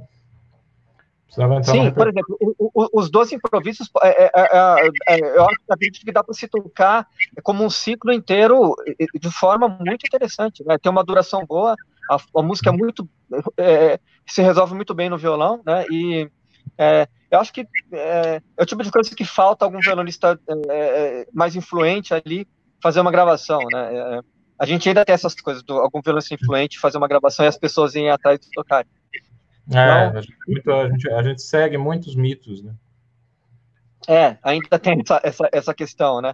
E, Não, e enfim, mas, mas, de minha parte, da minha parte, por exemplo, eu, eu, é, eu tenho um canal no YouTube que eu, eu sempre procuro jogar as coisas é, mais raras ali, que, é, enfim, até para o sentido de divulgar os compositores ali também. Uhum, né? Maravilha. É o trabalho que o Giacomo está tá desenvolvendo agora, né? Quando a, gente, quando a gente fez a live, quando ele falou sobre os projetos futuros dele, né? Ele está exatamente tentando concentrar a atividade dele como intérprete, né, e dar voz a esses compositores que trabalharam é, que trabalharam com ele, né, que dedicaram música a ele. Erickson e Andréa, dois orientandos seus, não é? Acho que você, você Sim, eles foram. A, a, o Erickson foi me orientando, a Andréa foi minha co-orientanda. Os dois fizeram trabalhos excepcionais, né? É, é, que é, é com certeza é, é, vão ajudar ali também na nossa, nas nossas pesquisas, né? E os dois são incríveis, né? O Erickson tem uma cabeça é, ali, né, com, com a André, eles fazem o duo, né, eles têm, enfim, é, toda essa, essa, essa atitude de divulgar um repertório diferenciado também, né, de, de e, e, também uma vivência ali dentro do pop rock. Né? O que é o CIDIC, né? As estruturas, as bibliotecas da Unicamp, né? principalmente o CIDIC, tem o maior acervo de música contemporânea da América Latina. Isso aí deve ter a ver com a Denise Garcia, não? E outros também, claro, mas uma é, galera... Os professores, ligados, é, os professores ligados à área de composição. Né? Eles juntaram ali é, é um uhum. acervo grande de partituras, de gravações, né? é. esse tipo de coisa assim, que, que é, é, enfim, é uma fonte de, de pesquisa muito boa ali para para todos nós. Né? O Érico e o André, eles estudaram comigo, eles fizeram graduação comigo na Unixul. Foi um prazer Sim. muito grande estar com eles, né, em vários aspectos. Atrapalhei eles um pouco, né? tivemos uma jornada bem interessante aí, né, que eu tentei é, é, discutir algumas questões, assim, às vezes o, né, nem sempre essas questões eram muito é, fluidas, né, entre a gente, mas eu acho que é isso que faz o, o trato presencial ser tão importante, ser tão interessante. Né? A partir do momento que você tem discordâncias entre os professores e alunos, atritos, isso aí é que faz a coisa girar, né? E é um processo que a gente vai acabar perdendo um pouco com essa coisa das, da, da, do online, né, Gilson? Eu queria conversar com você um pouco sobre isso também, né, antes da gente encerrar a live, né? Que a... O que, que você espera, assim, dessa do que vai ser o nosso mundo assim, depois da pandemia, com essa questão do, do online, com essa questão do distanciamento. Como é que você está vendo isso? Como que a Unicamp está fazendo nesse momento? Porque as aulas devem estar suspensas, né? As, as aulas continuam online ou eles fecharam o semestre? Como que está isso? Tá, é, é, então eu vou começar falando da Unicamp, depois eu, eu, eu faço o link ali, né? Tá, então, o é... só o Milton agradecendo a sua pergunta, tá? O Naum está aqui elogiando o Nil, né? já está tendo uma conversa entre os próprios usuários do, do canal. E o Nil está citando aqui o trabalho que o Gilson acabou de mencionar, o, trabalho da Laís Fujiyama, né? que deve ser esse trabalho que você Sim. mencionou, sobre Teodoro Nogueira, que foi é, orientado pelo Eduardo Meirinhos, lá no Federal de Goiás. Tá? Sim, Vai lá, exatamente. Gilson. Tá.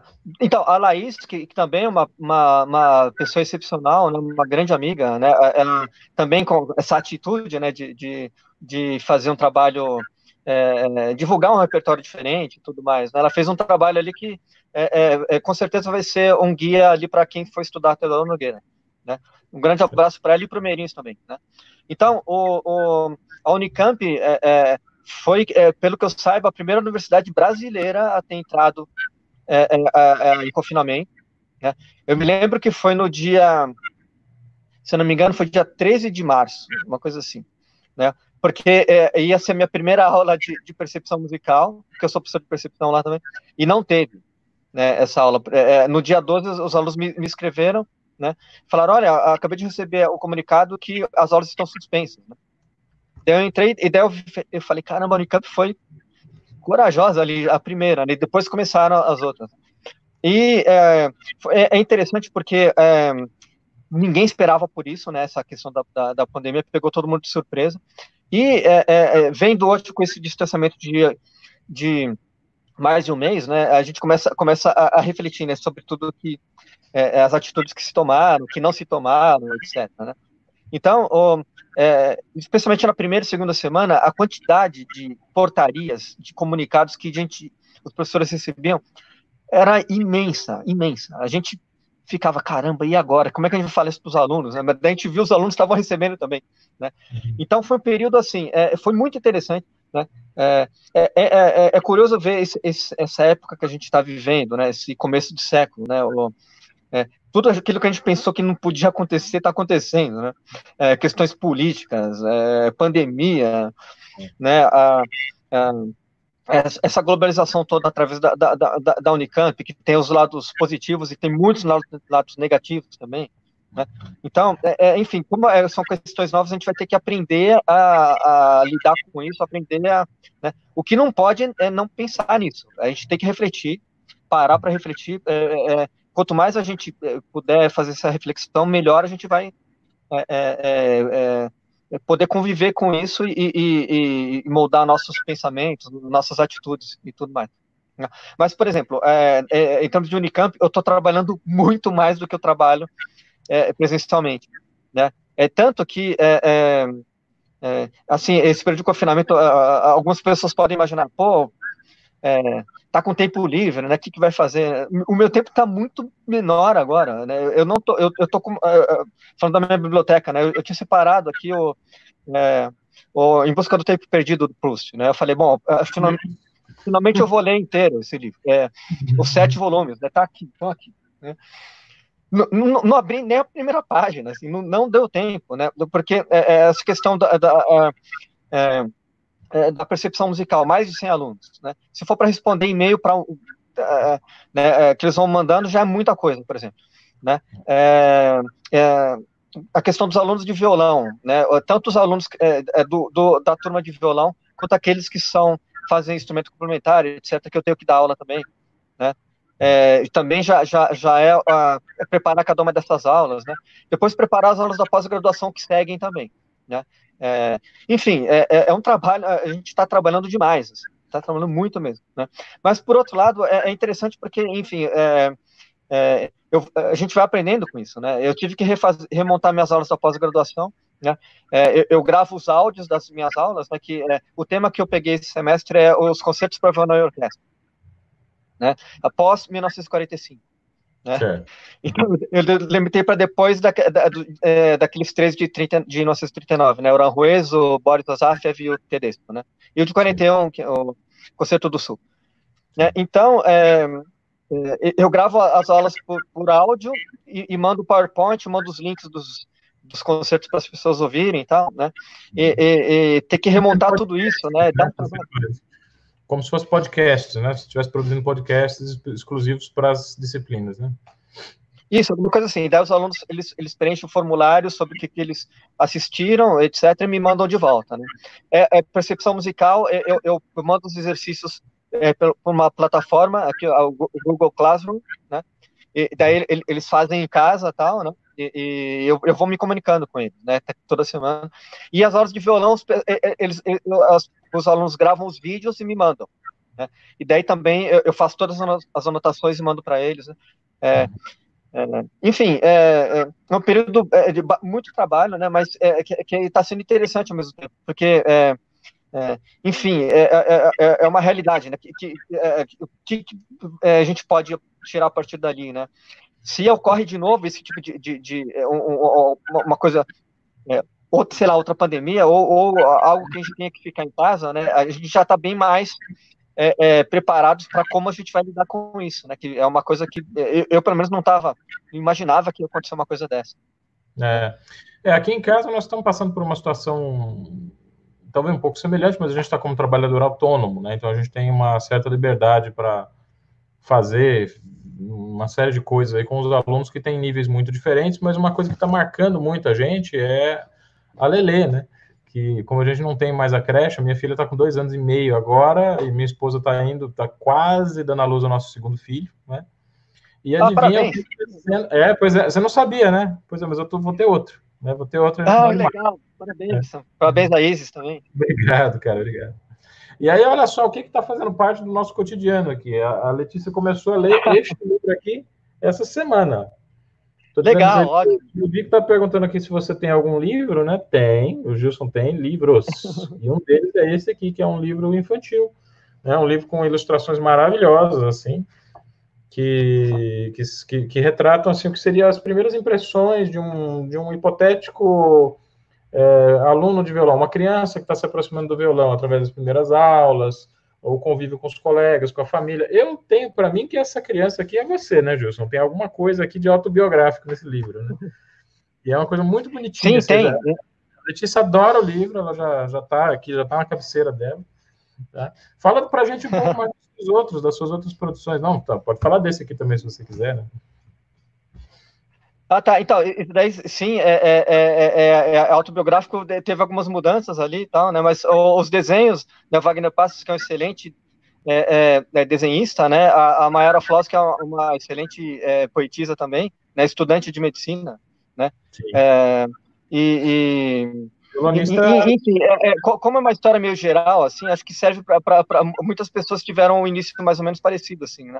E assistiram algum evento, alguma coisa assim, né? E, e, a partir daquilo quiseram ser violonistas, daí os pais é, é. compraram o instrumento para as pessoas, tal. É, né? ele, e... ele, assim, ele, colocou como. Ele, ele, ilustrou o protagonista da história de um jeito bem parecido com você. Aí os, os usuários do canal podem até comparar esse cabelinho penteado de lado. bem parecido contigo. Dá para perceber bem que é um livro autobiográfico. Fábio Bartoloni gosta também, está indicando, o livro é uma joia. Né? E, e, e, hum. E, e, então, eu tenho, na verdade, é, muitos textos, assim, é uma produção. É, é, é até uma vergonha, assim, mas é, é, eu tenho muita coisa inédita, assim, que eu comecei a escrever que eu não terminei, né? Uhum. Enfim, mas algum, algum momento eu termino. Inclusive, a minha dissertação de mestrado, a, a do, a do início do, do, da atividade do violão solo em São Paulo, né? É, seriam perdas gravações, né? Eu pretendo lançar em livro também, né? Mas é. isso é, é, é, é tem várias é, informações que, que eu preciso atualizar da, da, minha dissertação de mestrado, outras que eu preciso corrigir, né? É, mas é, é, essa do Canhoto, por exemplo, é uma coisa mais urgente, assim, porque em breve o acervo digital vai lançar um, um álbum de partituras de obras do Canhoto que, que eu transcrevi lá de, de ouvido, né? E uhum. tem, tem, um prefácio do Paulo Bellinati, né? As, as, revisões das partituras o Carlos Chaves do Malgani fez. Maravilha. É, é, enfim, então, tem, tem um. um uma, uma... Oi? Esse aí você tem que fazer, né? Aproveitar né, a data. O Naum está dizendo aqui que todos os sobrinhos dele leram esse livro, o seu livro, Gilson. Ah, que legal, que joia. Né? Onde e como e... esses e outras produções suas? Podem mandar um e-mail para mim, tá? gilson.violão.gmail.com, que daí eu respondo, né? É, um por um ali. Esse e-mail, vou colocar aqui nos comentários, né? Fala no Gilson. Tá, pode colocar. Ponto, ponto violão. violão arroba gmail.com. Arroba gmail.com. Você falou em Gilson, falou em violão. Você pensou em Gilson, pensou em violão. Então, gilson.violão, arroba gmail.com. Já está aí nos comentários. Envie e-mail para tá. eles, vocês vão ter acesso a esse, a esse material. Uh, o Everton mandou uma pergunta que eu queria que você falasse. Tem duas perguntas que eu queria que você, que você tratasse aqui. Primeiro, que o, sobre os seus instrumentos, tá? Que violões que você utiliza e por quê, né? O que, que você vê nesses instrumentos. E o Everton está pedindo para você falar, quer ver? Deixa eu achar a pergunta dele aqui e colocar na tela. Falar sobre o seu lado roqueiro. Ah, tá. Aí. Beleza. né? Bom, é, é, é, em relação aos meus violões, né? O, o, eu, eu, o, o, violão que eu toco mais é o meu violão é, de pinho, que é um, um modelo muito próximo, né, o modelo do, do Hauser, é, é, que é o, o, feito pelo Claudio Aroni, né, que é um, eu considero um excepcional luthier. Né, grande, é, o, o, é, o, o Claudio, ele, ele tinha feito é, três violões para mim, né? O primeiro ele, ele, mostrou, eu falei legal, mas acho que dá para fazer um melhor, assim. Daí o segundo ele me telefonou, falou, ah, terminei o segundo, mas eu acho que ainda dá para melhorar ali. Tá? Eu falei, bom, então eu vou aguardar mais um pouco. Daí quando ele fez esse terceiro, ele falou, olha, eu acho que eu consegui aqui, né? Posso ir na sua casa te levar? E daí ele veio, daí eu falei, nossa, esse violão é o, é o violão da minha vida, assim. Eu, eu tô muito satisfeito com ele. Né? É, eu nunca pensei assim. É, é, é Trocar em, em ter outro. Assim, né? É um violão que me, que me satisfaz muito. Né? Eu tenho também um violão de cedro do Carlos Novaes, né? Que o Novaes, é, eu sempre quis ter um violão de cedro também, até para fa fazer essa comparação. Né? O Novaes é um excelente luthier também, né? Ele, ele é, é, faz cópias é, do, da, dos violões Martin, né? Um dos principais no mundo que faz essas cópias, né? E uhum. é, esse violão, eu gosto muito de tocar a música polifônica nele. Né? Uhum. É, algumas gravações que eu fiz de, de, música renascentista, de música barroca, eu, eu fiz nesse violão do, do, é, do Novaes. E o, o, Lúcio Jacó, lá de Minas Gerais, ele fez uma réplica é, de um é, de um de um Lacote de 1838, que está no, no primeiro método do aguado. Né? No segundo ele, ele, ele utiliza outro violão, né? Mas é, também é esse quando eu, eu vou tocar música do século XIX, é, eu costumo tocar nesse violão. Né? É, eu cheguei a dar uns recitais é, é, também eu, eu, em busca de um repertório diferenciado, né? Eu, eu, eu toquei música latino-americana do século XIX. Né? Olha que legal. Então, e foi nesse, nesse, nesse violão que eu dei os recitais lá na, é, no Uruguai, eu toquei na Paraíba, inclusive, um dos recitais. Eu, eu, pretendo tocar mais, né? Mas, assim, aos poucos eu vou, né? Então, esses três violões são os, os violões que eu, que eu utilizo, né? Eu gosto de todos eles. Legal. Né? E eu conheci, eu conheci o Carlos Novaes esse ano quando fui fazer um reparo no meu violão. É, ah, é? Ele é um, não é muito, ele não tem muita inserção entre o pessoal do violão erudito, porque ele faz muito violão folk também, né? Mas é um cara que é. tem a qualidade do acabamento dele é estupenda, assim, é um, luthier de extrema sensibilidade, muito objetivo, Exatamente. muito curioso, né? Ele tem um, um, o acabamento dele é maravilhoso, inclusive. E o Cláudio Arana também, principalmente o Cláudio Arana, quando era estudante lá na USP, ele, ele foi o cara que fez o violão do Edmauro de Oliveira. O Edmauro tocava ah, um violão maravilhoso. O, ainda sobre essa questão dos instrumentos, você tirou uma medida específica para o tamanho da sua mão ou você usa o tamanho padrão, 65? Não, tirei. O, a, o, quando o Arone foi fazer, ele foi em casa e eu dei o meu C7 para ele. Né? Uhum. É, o C7, para quem não sabe, foi um modelo da, da Giannini quando o Sérgio Abreu trabalhou lá. Antes de, do Sérgio Abreu começar a fazer violões independentemente, né? Ele fez 498 violões na Giannini. Ele falou que queria ter chegado aos 500, mas faltou, faltando dois, né? Então o Sérgio fez 498 ali de, de trabalho em conjunto com a Giannini. E é, esse C7, é, para minha mão, é perfeito, porque a minha mão é muito pequena, né? É, a minha mão é pequenininha, então é, é foi de medida para aquilo, né? E... É pequenininha, mas é tem um né? som... Eu lembro quando toquei com você, assim, tive que pedalar aí para a gente fazer, o, fazer uma coisa mais equiparada. Mas, é, mas é bom falar isso para as pessoas, porque muita gente acha que para você ser músico você tem que ter uma mão grande, né, e tal. Você tem que saber Não. usar. Exatamente né? É. E com relação ao lado roqueiro, né? O, é, bom, eu, eu sou de uma geração, eu comecei a ouvir rock nos anos 70, você tem uma ideia. É, o, o, o, primeiro disco que eu ouvi foi em 79, né? Eu tinha sete anos de idade, mas eu, eu lembro muito bem, né? Do, é, é, foi o, o, disco Presence, do Led Zeppelin, que é, é, o, dono da, na loja ele me falou: esse daqui é o último disco lançado pelo Led Zeppelin, né? É, é, que era esse Presence, né? E depois, logo em seguida, o Led Zeppelin lançou o último, que seria o Infrog E um disco do Uriah Heep, chamado Return to Fantasy. Aquilo mudou minha vida, assim, né? E, e em São Paulo, no final dos anos 70 e começo dos anos 80, ainda tinha muitos hippies naquela época. Tinha, assim, parecia que tinha saído de Woodstock, assim, né? É, relembrando hoje, parece um outro planeta, assim, né? Aquela coisa assim de... Né, eu, eu, cheguei a ter o cabelo um pouco maior quando eu tinha 14 anos, assim, né? E, e ainda era uma. Isso em 80. E, e, é, até antes, em 1983, 84, se você tiver, tivesse o cabelo um pouco maior, as pessoas te apontavam na rua, falavam, ah, um roqueiro. Uhum. É, hoje em dia, qualquer pessoa, né? Mas. É, enfim, foi uma época muito Os principais é, cravistas holandeses hoje usam um visual totalmente Woodstock, né? Esqueci o nome do cara. Mas ele está naquele canal All of Bar, que é da ah, Associação né, da, da, Holanda de Bar, né? Um cravista super importante, assim. Aqui estão dizendo Top. que na Unicamp tem essas figuras, é, esses roqueiros, né, esses pessoal que figura com cara de roqueiro. é, né? E, enfim, mas daí é, eu me lembro que eu, eu, deixei de ouvir rock mais ou menos na época do Rock in Rio, em 85, o primeiro Rock in Rio. Né? Porque daí é, entrou naquele mainstream, né? as bandas que eu sempre gostava muito, White Snake, tal, começaram a fazer uns discos muito ruins, assim, né? Que, e, e, foi justamente o período que eu comecei a, a, a me interessar mais por música clássica, né? Então, e daí eu fiquei quase 10 anos ouvindo basicamente música clássica e o rock antigo que eu ouvia já, né, rock progressivo, esse tipo coisa assim.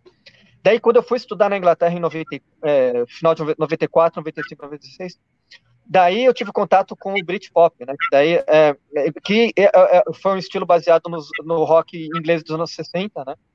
Daí tinha lá a banda Oasis, por exemplo, que tinha muita influência dos Beatles, do The Who, tá?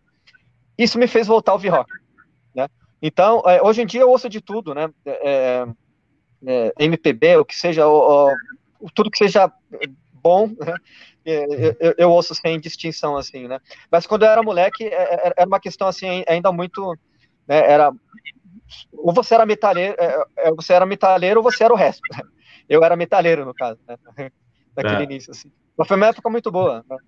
Duas coisas que eu queria te perguntar. É, o que que fez você decidir pelo violão, né? Porque a gente percebe que você tem tanto conhecimento na área do rock, quanto na área do violão, quanto né, conhecimento enciclopédico, né, conhecimento musical enciclopédico. O que que te fez optar pelo violão? E já que você tocou na questão da MPB, é, Queria que você falasse um pouco sobre o Aldir Blanc, né?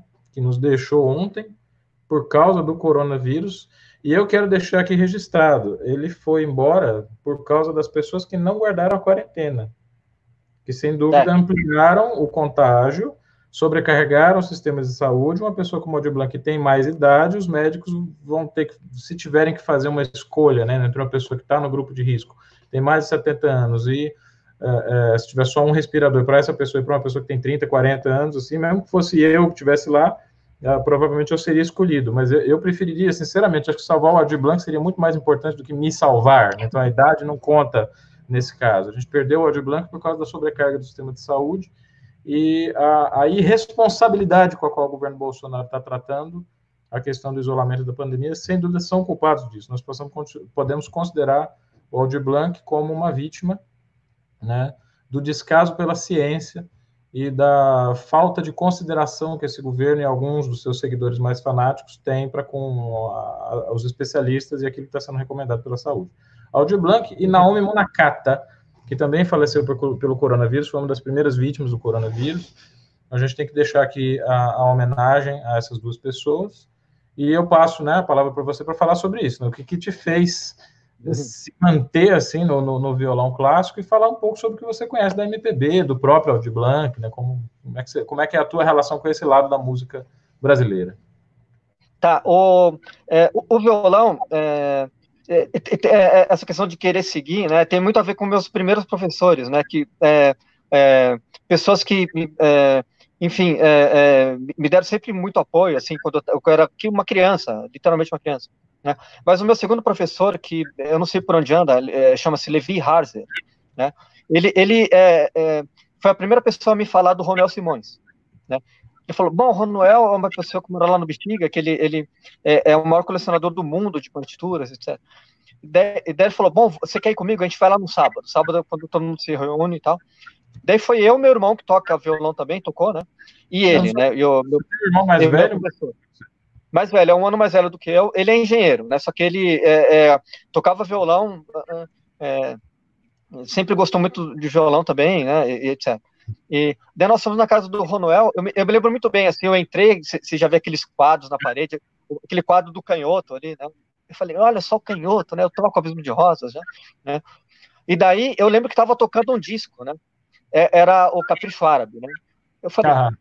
nossa, que interessante essa gravação, quem está tocando, né? Ele falou, ah, é o Agostinho Barrios. Nossa. Eu falei, o Barrios tocando a, a Capricho Árabe do Tarde, né? O, é, enfim, é, é, eu saí de lá, assim, foi uma epifania mesmo, né? Assim, aquela mudança de paradigma. Né? Eu cheguei e falei, nossa, é, realmente, né? É, esse é um, é um, ponto. E outro foi que eu sempre ia muito no Shopping Eldorado, no terceiro andar do Shopping Eldorado, tinha uma loja muito grande de discos lá, né? Que eu, eu ia para comprar os meus discos de rock, né? E, e daí, é, é, né, é, né, nessa época mesmo, eu fui lá, pensei, o que, que tem de violão, né? Daí tinham três discos lá que eu, eu falei para minha mãe, pode comprar para mim, tá? É o, é o, o de Segovia, o Barris e tal, um do Narciso Yepes tocando Tárrega, e o primeiro disco do John Williams, né? na contracapa tinha lá, né? Você via a data, fala, ué, ele, ele gravou esse tinha 17 anos. Né? Eu cheguei em casa, né? Daí eu coloquei é, é, é, o, o, o, Narciso Yepes tocando lá o, o Tarrega, né? Eu, eu, lembro que ele, eu coloquei ele tocando a, a Recordo de Alhambra, né? Eu falei, ué, mas não é a mesma música que eu toco, né? Daí eu chamei meu irmão, né? A gente colocou de novo, a gente ficou ouvindo. E daí eu falei, caramba, é a mesma música, só que a melodia tá, tá, no, na, tá, nas, tá nas fusas ali, né? Eu não sabia, pra você ter uma ideia. Eu pensei que a melodia tava no polegar, né? Daí que mudou totalmente a, a música para mim, né? E daí eu ouvi o John Williams, né? Eu falei, caramba, esse menino, 17 anos tocando desse jeito, né? Flauta mágica. Mas daí o que mudou, o que mudou para isso foi ponto de, o, o, né? Foi quando eu coloquei o Segovia, né? É, é, o, a, a, primeira música do lado A é a Gavota em Rondó, né? eu comecei a ouvir aquilo, eu falei, que, que som é esse, né? Sonoridade. E daí a segunda música que ocupa é, todo o lado A, né, ainda, é, junto com a Galvota Honda, é, é a, a Chacona. Né? Eu lembro que eu parei, tu, a, o, o, mundo parou para mim. Quando acabou, ele acabou de tocar a, a Chacona, eu falei, eu vou ser violonista. Assim, uhum. é, é, e, e, é curioso porque eu já ouvi essa história de muitas pessoas, né, falando, é, eu coloquei o Segovia tocando, né, Então, é, é, comigo foi mais um. Eu fui mais um, um, uma dessas vítimas do Segovia ali que é, é, mudou a minha vida mesmo. Assim, né? É, realmente, aquilo, aquilo foi um ponto de, de né? O Segovia ainda é, um músico que eu, que eu escuto, que eu aprendo muito, né? Eu li aquela biografia do Poveda, que são dois volumes gigantescos, né? se, se fica mais vidrado ainda, né? Enfim. Posso, né? posso e... dar um depoimento aqui, Gilson? Sim, é, claro. Eu, eu, não vou saber quantos anos eu tinha exatamente, eu tinha 20... Eu, eu comentei aqui no começo da live, antes de você entrar, eu falei umas coisas de você aqui, tá? Depois você confere lá, né? Mas, ah, assim, tá eu, eu lembro de um, de um seminário Souza Lima, que era organizado pelo Henrique Pinto, o Henrique Pinto era vivo ainda na época, é, ele trouxe um violonista português chamado Roberto Amorim, ou era Paulo? Eu lembro. Paulo, Paulo Amorim. Violonista excelente, sonoridade maravilhosa, uma abordagem interpretativa moderna, né? Assim, isso, né? E ele passou um tempo do masterclass dele falando mal do Segovia, né? Falou assim horrores do Segovia. Falou mal do rubato do Segovia, dos acentos do Segovia. Diz que ele ouve aquelas gravações, houve uma coisa travada, uma concepção musical torpe, que não tem nenhuma justificativa na, numa análise que posso fazer, não, mas assim, desceu a lenha no Segovia. Né? E eu saí do Masterclass e encontrei você e comentei isso contigo. Né? Acho que a gente não se conhecia tão bem assim naquela época, né? E eu, eu, eu, eu não sabia o que pensar daquilo, né? Falei, pô, o cara tá falando mal do Segovia. Comentei com você. Falei, o Amorim tá falando mal do Segovia lá dentro da sala. Você falou assim, desse jeito lacônico, né, seu? Assim, né? Você olhou e falou assim, ah, é, que pena. E eu fiquei com aquilo na cabeça, né? Eu falei, bom, duas coisas importantes aqui, né? Primeiro que uma interpretação não é unanimidade. Né? Às vezes um, grande artista ele pode despertar, é, sei lá, reações as mais variadas das pessoas.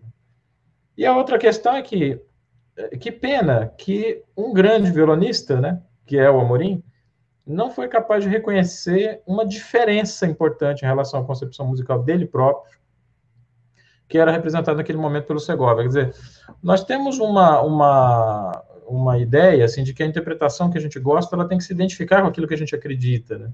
E você foi uma das primeiras é. pessoas assim do nosso círculo que me fez pensar sobre essa realidade, de você poder observar uhum. um violonista que toca diferente de você, que pensa diferente de você, e aquilo poder te ensinar alguma coisa, né? Daquilo poder e, e as suas influências musicais são a prova disso. Nós temos uma um, um testemunha de várias pessoas do, do, do, do, teu conhecimento musical fora do violão, como está dizendo aqui o Everton Gleden, né?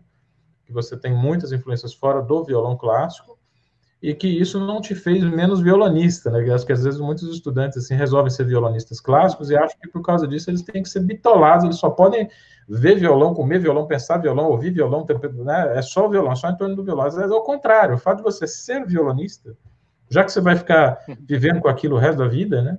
É, é, é você, você tem que buscar referências em outros estilos, em outras formas de, de pensar a música, né?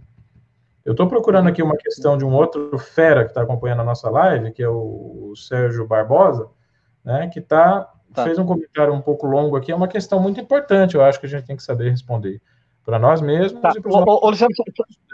Sim, sim, a, a questão... Você, você, me dá... Tá, dois, é, dois... você me dá 30 segundos? 30, eu já vejo aqui, 30 segundinhos. Tá, tá fica Só um pouquinho. Peraí. Vai lá, vai lá. É, as nossas lives, elas, elas são muito longas. Às vezes as pessoas têm algumas necessidades fisiológicas que elas têm que resolver no, no, no, no momento em que a live está realmente quente, né? Eu vou antecipar um pouquinho da observação a respeito disso aí, ó, gente. O Sérgio Barbosa, que é esse cara do comentário que vocês estão vendo aqui na tela, aqui embaixo, é um luthier excelente, um dos melhores luthiers da geração dele, e um violonista de mão cheia, assim, um músico muito expressivo, uma sonoridade maravilhosa, uma figura que nos surpreende muito por conseguir aliar as duas profissões, né, de construir violões e ser violonista. Não é que ele toca violão só, ele é violonista. Eu participei de um concurso do Vital Medeiros, organizado pelo Gilson Antunes, que daqui a pouco volta. É, e nesse concurso o Sérgio foi passando para as etapas finais sem estar preparado. Quer dizer, ele foi só para mostrar o violão dele, para conhecer as pessoas, achou que não ia passar nem para a semifinal, e passou para a semifinal, passou para a final, né? Se não me engano, deve ter ficado em quarto, quarto lugar nesse, nesse, nesse concurso, em meio a concorrentes, assim, estapafurdiamente é, bons em relação à técnica, em relação à musicalidade, estava lá o Sérgio Barbosa em um disputadíssimo terceiro, quarto lugar, uma coisa assim. E o Sérgio é uma pessoa que tem um estilo de vida bem é, diferenciado, eu acho, né? Um cara que tem uma, uma velocidade de, de, de, ação na vida, assim, totalmente diferente dessa modalidade louca, cercada de YouTubes, lives e esse, esse monte de, de intermediações tecnológicas que nós temos. O Sérgio está em outra esfera, está em outro andamento, né, vamos dizer assim. E ele pergunta: vocês são músicos e professores lidam com o violão o tempo todo. Vocês enjoam de violão em algum momento? Passam por algum tipo de crise ou frustração por causa dessa rotina, né? Quer dizer, o instrumento chega um momento que chega aquele momento de saturação. Acho que o Gilson, de certa maneira, está dando a resposta já para essa pergunta, né, Gilson? Se a gente tem uma, uma, uma cabeça é, é, arejada com referências musicais outras e outras artes também, aqui alguém comentou sobre o seu, o seu interesse pelo cinema, né? isso tende a dar uma afrouxada um pouco nesses momentos de crise com a profissão, em que a gente realmente, é, é, às vezes, pode se saturar um pouco com o instrumento. Como é que você vê essa questão, Gilson? Tá. É, bom, eu, eu, sempre procurei é, é, seguir uma, uma, disciplina pessoal, né? É, até porque eu sempre fui obcecado com essa questão do tempo, né? Do, é, eu sempre procurei aproveitar cada segundo da minha vida com algo que para mim é útil, assim. E eu só ia conseguir fazer isso se eu tivesse uma vida muito organizada. Né? Então, é, é, há, há, muitos anos, é, mais de uma década, né? Mais é, é, que eu, eu, tenho uma vida mais ou menos regrada, assim, né? Que eu, que eu acordo faço as questões de casa que eu tenho que fazer, eu, eu, eu sempre é, é, pratico lá uh, meu tempo de violão, né? E à noite, é, é, eu, eu, nunca durmo sem, sem, ver um filme, pelo menos um filme por, por, noite, e ler um pouco, né? Eu vejo um filme, leio e durmo, né? Então, eu, eu sigo isso já há muito tempo, né? Então, o, é, eu acho que os, os interesses é, é, são muitos, né? É, porque, mas tudo que eu, que eu, que eu tenho de interesse, assim, especialmente os artísticos, né? Eu procuro aplicar na minha é, é, vida como artista. Né? É, então, tudo que eu leio, algum filme que eu vejo, eu, eu procuro fazer uma relação né, com. Né, por exemplo, já me perguntaram uma relação do cinema, né? Daí eu falo, olha, é, cada segundo de filme é, é, são aquelas uma série de, de, fotografias que você faz rápido que viram uma imagem. Né? A, o cinema é imagem e movimento. Né? Então, se a gente pegar isso, por exemplo, para fazer a movimentação é, é, técnica, né? A gente é, é, é separar por quadros, a gente vai ter um, um, um, um observar melhor cada angulação que a gente vai fazer para tirar determinado timbre, por exemplo, né? Então, ou seja, não é só botar a mão e tocar, é observar o que a gente está fazendo, né? Então, é, tudo essa questão da Desculpa te interromper, mas você Oi? gosta de ah, Sergei Eisenstein, que foi o cara, o teórico da montagem cinematográfica, né? Você, o que, que você acha dele? Você curte o cara? Sim, ele, Sim, excepcional. O, o Dziga Vertov, que foi até mais radical, né? O Vertov é, é, é fez lá o, o Homem e, e, o Homem com Sua Câmera, né? É, também é mais no estilo documentário, né? Mas é que é todo é feito baseado na montagem, né? Então, o, o é, enfim, é, a gente vê alguns filmes. Eu, vou citar dois aqui para só um parênteses, né, assim para né? um chamado A Paixão de Joana Dark, né? do, do Carl Dreyer, 1928, é um filme é, mudo, né, que é, ele não seria um, um, filme, um cinema, se não fosse os closes, né, e aquele tipo de close só pode ser feito no cinema, não dá para se aplicar no teatro, por exemplo. Então, ele fez uma, uma montagem cinematográfica muito forte ali, né. E outro filme é do Robert Bresson, o, o cineasta francês, é chamado Pickpockets, né? Que é, é tam, também é, é tudo é, fala a vida de um, de um batedor de carteiras, né? Então, é, é, e, e, não seria cinema se não fosse aqueles closes dele roubando ali, né? Então, é, enfim, o João Godard, as, as pessoas que, que, que, buscaram uma linguagem cinematográfica, né? E, e enfim, a gente pode atrelar isso à, à questão musical. Né? É, isso é, sem falar na questão é, é, da literatura, por exemplo, né? se a gente vai explicar um fraseado musical, a gente fala, ah, imagina que isso aqui é um soneto, né? você termina o soneto, ali você vai para baixo, você não vai para cima. Né? Ah, o primeiro tempo, mas é o final da frase, então você não vai acentuar esse negócio. Né? É, isso, é só um, uma das coisas, assim, né? Mas, é, e, e, por exemplo, o Everton perguntou da influências fora do, do, do violão, né? Na verdade, de uns anos para cá, eu venho ouvindo bem menos violão do que eu via quando eu era adolescente, assim, apesar de que, claro, que sempre tem esse interesse, né? Mas, o, o é, por exemplo, é, é, é eu já eu, eu escutei a, aquele box inteiro da, da integral do Horowitz, né? Depois a, a, a, integral do Horowitz, é, é, é, os, os, concertos que ele deu no Carnegie Hall, é um box fantástico também. Né? É, mas atualmente eu estava ouvindo a, a, o box do, do Guarani. Para o pessoal que não tem é, muita referência ainda nesses, nesses caras né, de fora do. Como é que escreve Horowitz mesmo? É Demudo, Vladimir Horowitz pianista russo. É, é, é, é, o, o é, é Vladimir Horowitz, né? O, o, com W ali no, no Horowitz, né? O Vladimir, eu não lembro se é com. Acho que, acho que não, né? É. Bom, mas eles vão encontrar, né? O Horowitz foi um. Primeira pergunta assim, desses, desses regramentos: quantas horas de violão você estuda por dia hoje? Hoje, né, o, é, é, eu, eu, nunca tive, é, é, é contei muito esse tipo de coisa, mas dá mais ou menos umas três horas, né? Em média, né?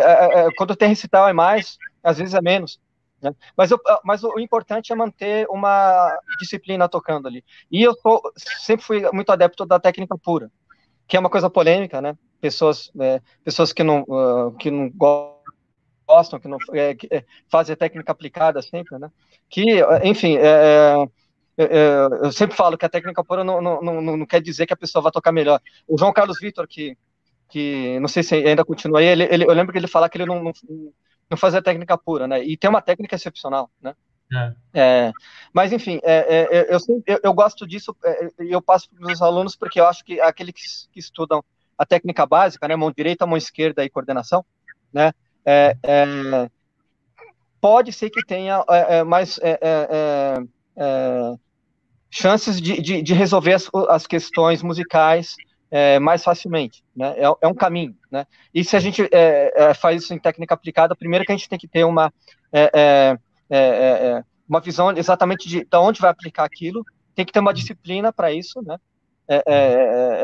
e dependendo do repertório, enfim, nem sempre é muito ligado ao, ao, ao a, a, ligados, por exemplo, ou arpejos, sei lá. Né? Então, mas enfim, cada, cada, um resolve da sua maneira, né? E acho que as pessoas acabam encontrando. Né? É. É, mas, por exemplo, na Unicamp, ah, como é que... eu estava ouvindo os, os, discos do Ivo Pogorelic. Ah, Pogorelic, maravilhoso pianista. Sim. Bruno Galvão está te perguntando como que se Sim. entra muito brasileira, por exemplo, choros estão na grade curricular. Eu queria só complementar essa questão, né, dizer assim, as famosas tabelas do Edelton, né? O Edelto organizou uma tabela em ordem de dificuldade, assim, das peças do repertório clássico, repertório tradicional do violão erudito, mas ele fez essas tabelas em relação à música popular também. Então, Américo Jacomino, o Canhoto, João Pernambuco, o Dilema do Reis, o Garoto, né, estão essas tabelas. Né? Você contempla um pouco desse repertório na Unicamp? Como é? Não. É, é, é, dependendo do aluno, eu até posso dar de vez em quando, né? mas é, quando eu vejo que é um tipo de repertório que o aluno consegue fazer em tese sozinho, eu deixo para ele fazer sozinho. Né? Eu procuro aplicar um repertório ou, seja mais de concerto, é, é, em termos internacionais, né? e uma outra peça, claro, que, que, que, não seja especialmente no repertório brasileiro. Né? É, é e, e, eu acho que eu estou à vontade para falar a, a, a, respeito disso, né? porque é, é, algumas pessoas acham que a, que a universidade é como um conservatório, né? que eles vão lá tocar o que querem, assim, né? não é assim. Né? É, é, se não poderia fazer, sei lá, tese em qualquer lugar, né? É, não tenho nada contra isso, tem, existem foros fantásticos, né? Eu estou publicando o livro agora do, do Américo Jacomino, por exemplo, eu sempre toquei esse repertório também, né? Mas, ou, ou, por exemplo, eu fiz uma, um recital em homenagem ao João Pernambuco, né? É, é, é, enfim, que tem vários shows ali e tal, eu gosto de tocar esse tipo de coisa, né? Mas para deixar claro, se eu acho que o aluno né, consegue resolver esse tipo de coisa sozinho, eu sigo o barco, né? Ele pode até tocar, eventualmente, esse tipo de coisa assim, mas não é, não é o, o ponto central ali. Eu prefiro é, ter uma atitude mais é, é, é barroeco e mais Brightmore ali, de, de, de, de buscar um, né? É, eu, eu, eu, tenho, tenho, tenho, tenho três compositores é, básicos ali que eu acho que, que eu, eu, sempre acabo meio que seguindo, assim, que foi uma dica do Turibo Santos que eu ouvi, inclusive, né? O, o Bar, né, para é, é, fazer meio que um, um, um, link com toda a música polifônica ali, né? O SOR, que é aquele link da música clássico, clássico com música romântica, e o Vila Lobos, que é um link de toda a tradição atrelada a, a, é, a uma música com uma linguagem mais moderna. Né? A partir desses três compositores é o meio que molda o que as pessoas vão fazer. Mas eu acho importante a pessoa é, ter, tocar uma suíte inteira, uma sonata inteira, né? É fazer um programa inteiro com é, é, tocando, sei lá, uma suíte do Ponce, uma suíte de bar e, uhum. e, e, e, uma fantasia de só. Né? A pessoa tem que é, conseguir é, é, é segurar um, um, um, argumento musical por mais de 20 minutos. É. Né? Os pianistas fazem isso, né? os grandes regentes fazem. Né? Então, por que, que o violonista não vai fazer isso? Né? E, é, o violão se presta a isso também. Né? Acho que, mas, enfim, eu acho que é, que é aberto o repertório mais. Oba! Não, eu tô, tô confirmando, né? Porque assim, é uma coisa de você, você centra o repertório no Unicamp naquilo que pode, pode gerar condições de tocar os demais repertórios. Né? Sim, exatamente. Né? O, o, enfim, é, é, é, é interessante. É, é, é, eu, como professor, né, eu quero dar condições às pessoas que estudam né, de, de poderem caminhar sozinhos. Né? Então, essa parte técnica, eles têm que é, é, entender né, que, que, que, nós somos é, cientistas da música, né? A gente, é, tá, é, é, cada milímetro que a gente muda da mão vai mudar o som, cada local que a gente coloca, né? Então, o, o, o, o Fábio Zanon falou uma vez, né, Pô, as pessoas assistem o William Brin a vida inteira e não aprendem com ele.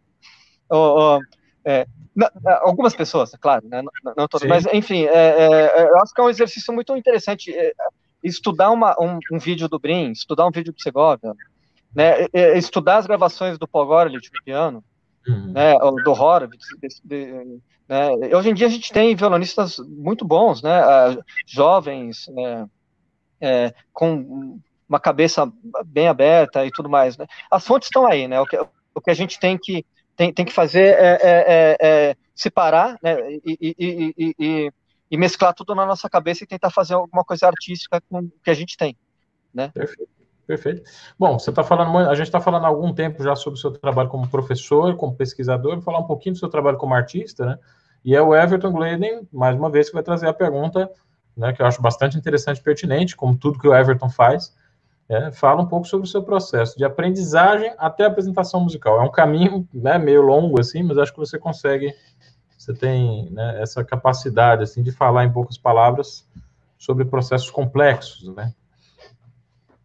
Tá. É, uma coisa que eu, eu faço para mim e procuro fazer, é, passar para os meus alunos, né? Primeiro é resolver essa questão técnica através da técnica pura, né? O, o é, é, saber o que se pode fazer com, com o repertório do violão, né? É a mesma coisa, se a gente tem uma biblioteca, né? A gente tem lá umas série de livros, né? A gente vai poder saber o que falta para a gente comprar e ler depois, né? Para ter aquela. Então, se a gente não sabe o que a gente pode fazer em termos de angulação, de timbre, em termos de volume, termos, né? Como é que a gente vai aplicar isso na música? É, e, e, e, a técnica pura, na minha opinião, é uma maneira de se é, estudar esse tipo de coisa. Né? E a técnica pura, eu, eu acho que dá uma, uma, coisa que é muito é, importante para a gente, que é a disciplina. Né? A gente acaba ficando disciplinado por causa disso. Né? Então, é, é, e, e, eu separo tem, tem, é, tem, em três momentos ali, né? A, a, a, questão intelectual, a questão emocional e a questão mecânica, né? Então, é, to, todo o processo de aprendizado de uma música, é, é, a gente vai passar por esses três, essas três questões, né? A, parte mecânica, como a gente vai resolver a parte técnica, né? A parte intelectual, a gente tem que fazer to, toda a questão da análise da música, do, do, do, compositor, do estilo, etc. Quanto mais a gente souber com relação a isso, mais fácil a gente vai ter o nosso entendimento da música. Né? E a questão emocional, a gente colocar a nossa individualidade dentro dessa, dessa música. Né? Acho que atrelando essas três questões, que na verdade é a filosofia clássica oriental trata sempre dessas questões, né? mente, corpo, espírito. Né? É, é, é, o que eu busco em, em, cada uma das músicas. Né? Hoje em dia, por exemplo, eu, eu, ouço muito menos, quando eu vou tirar alguma música nova, eu procuro ouvir muito menos gravações, né? ou não ouvir, né? no, no, caso, ou ouvir apenas depois que eu já tirei a, a, aquela música, né? e, e para ver ali uma outra visão é, é, que algum outro artista teve é, com relação àquilo. né? Mas tá. quando a música tá fresca ali, que a gente tem só o papel, né? E isso passou muito na minha carreira, porque é, é, é vários compositores acabaram escrevendo peças para mim, né? Então eu, eu é, acabava tendo que resolver sozinho ali, né? Alguns compositores, tipo Roberto Vitório, né?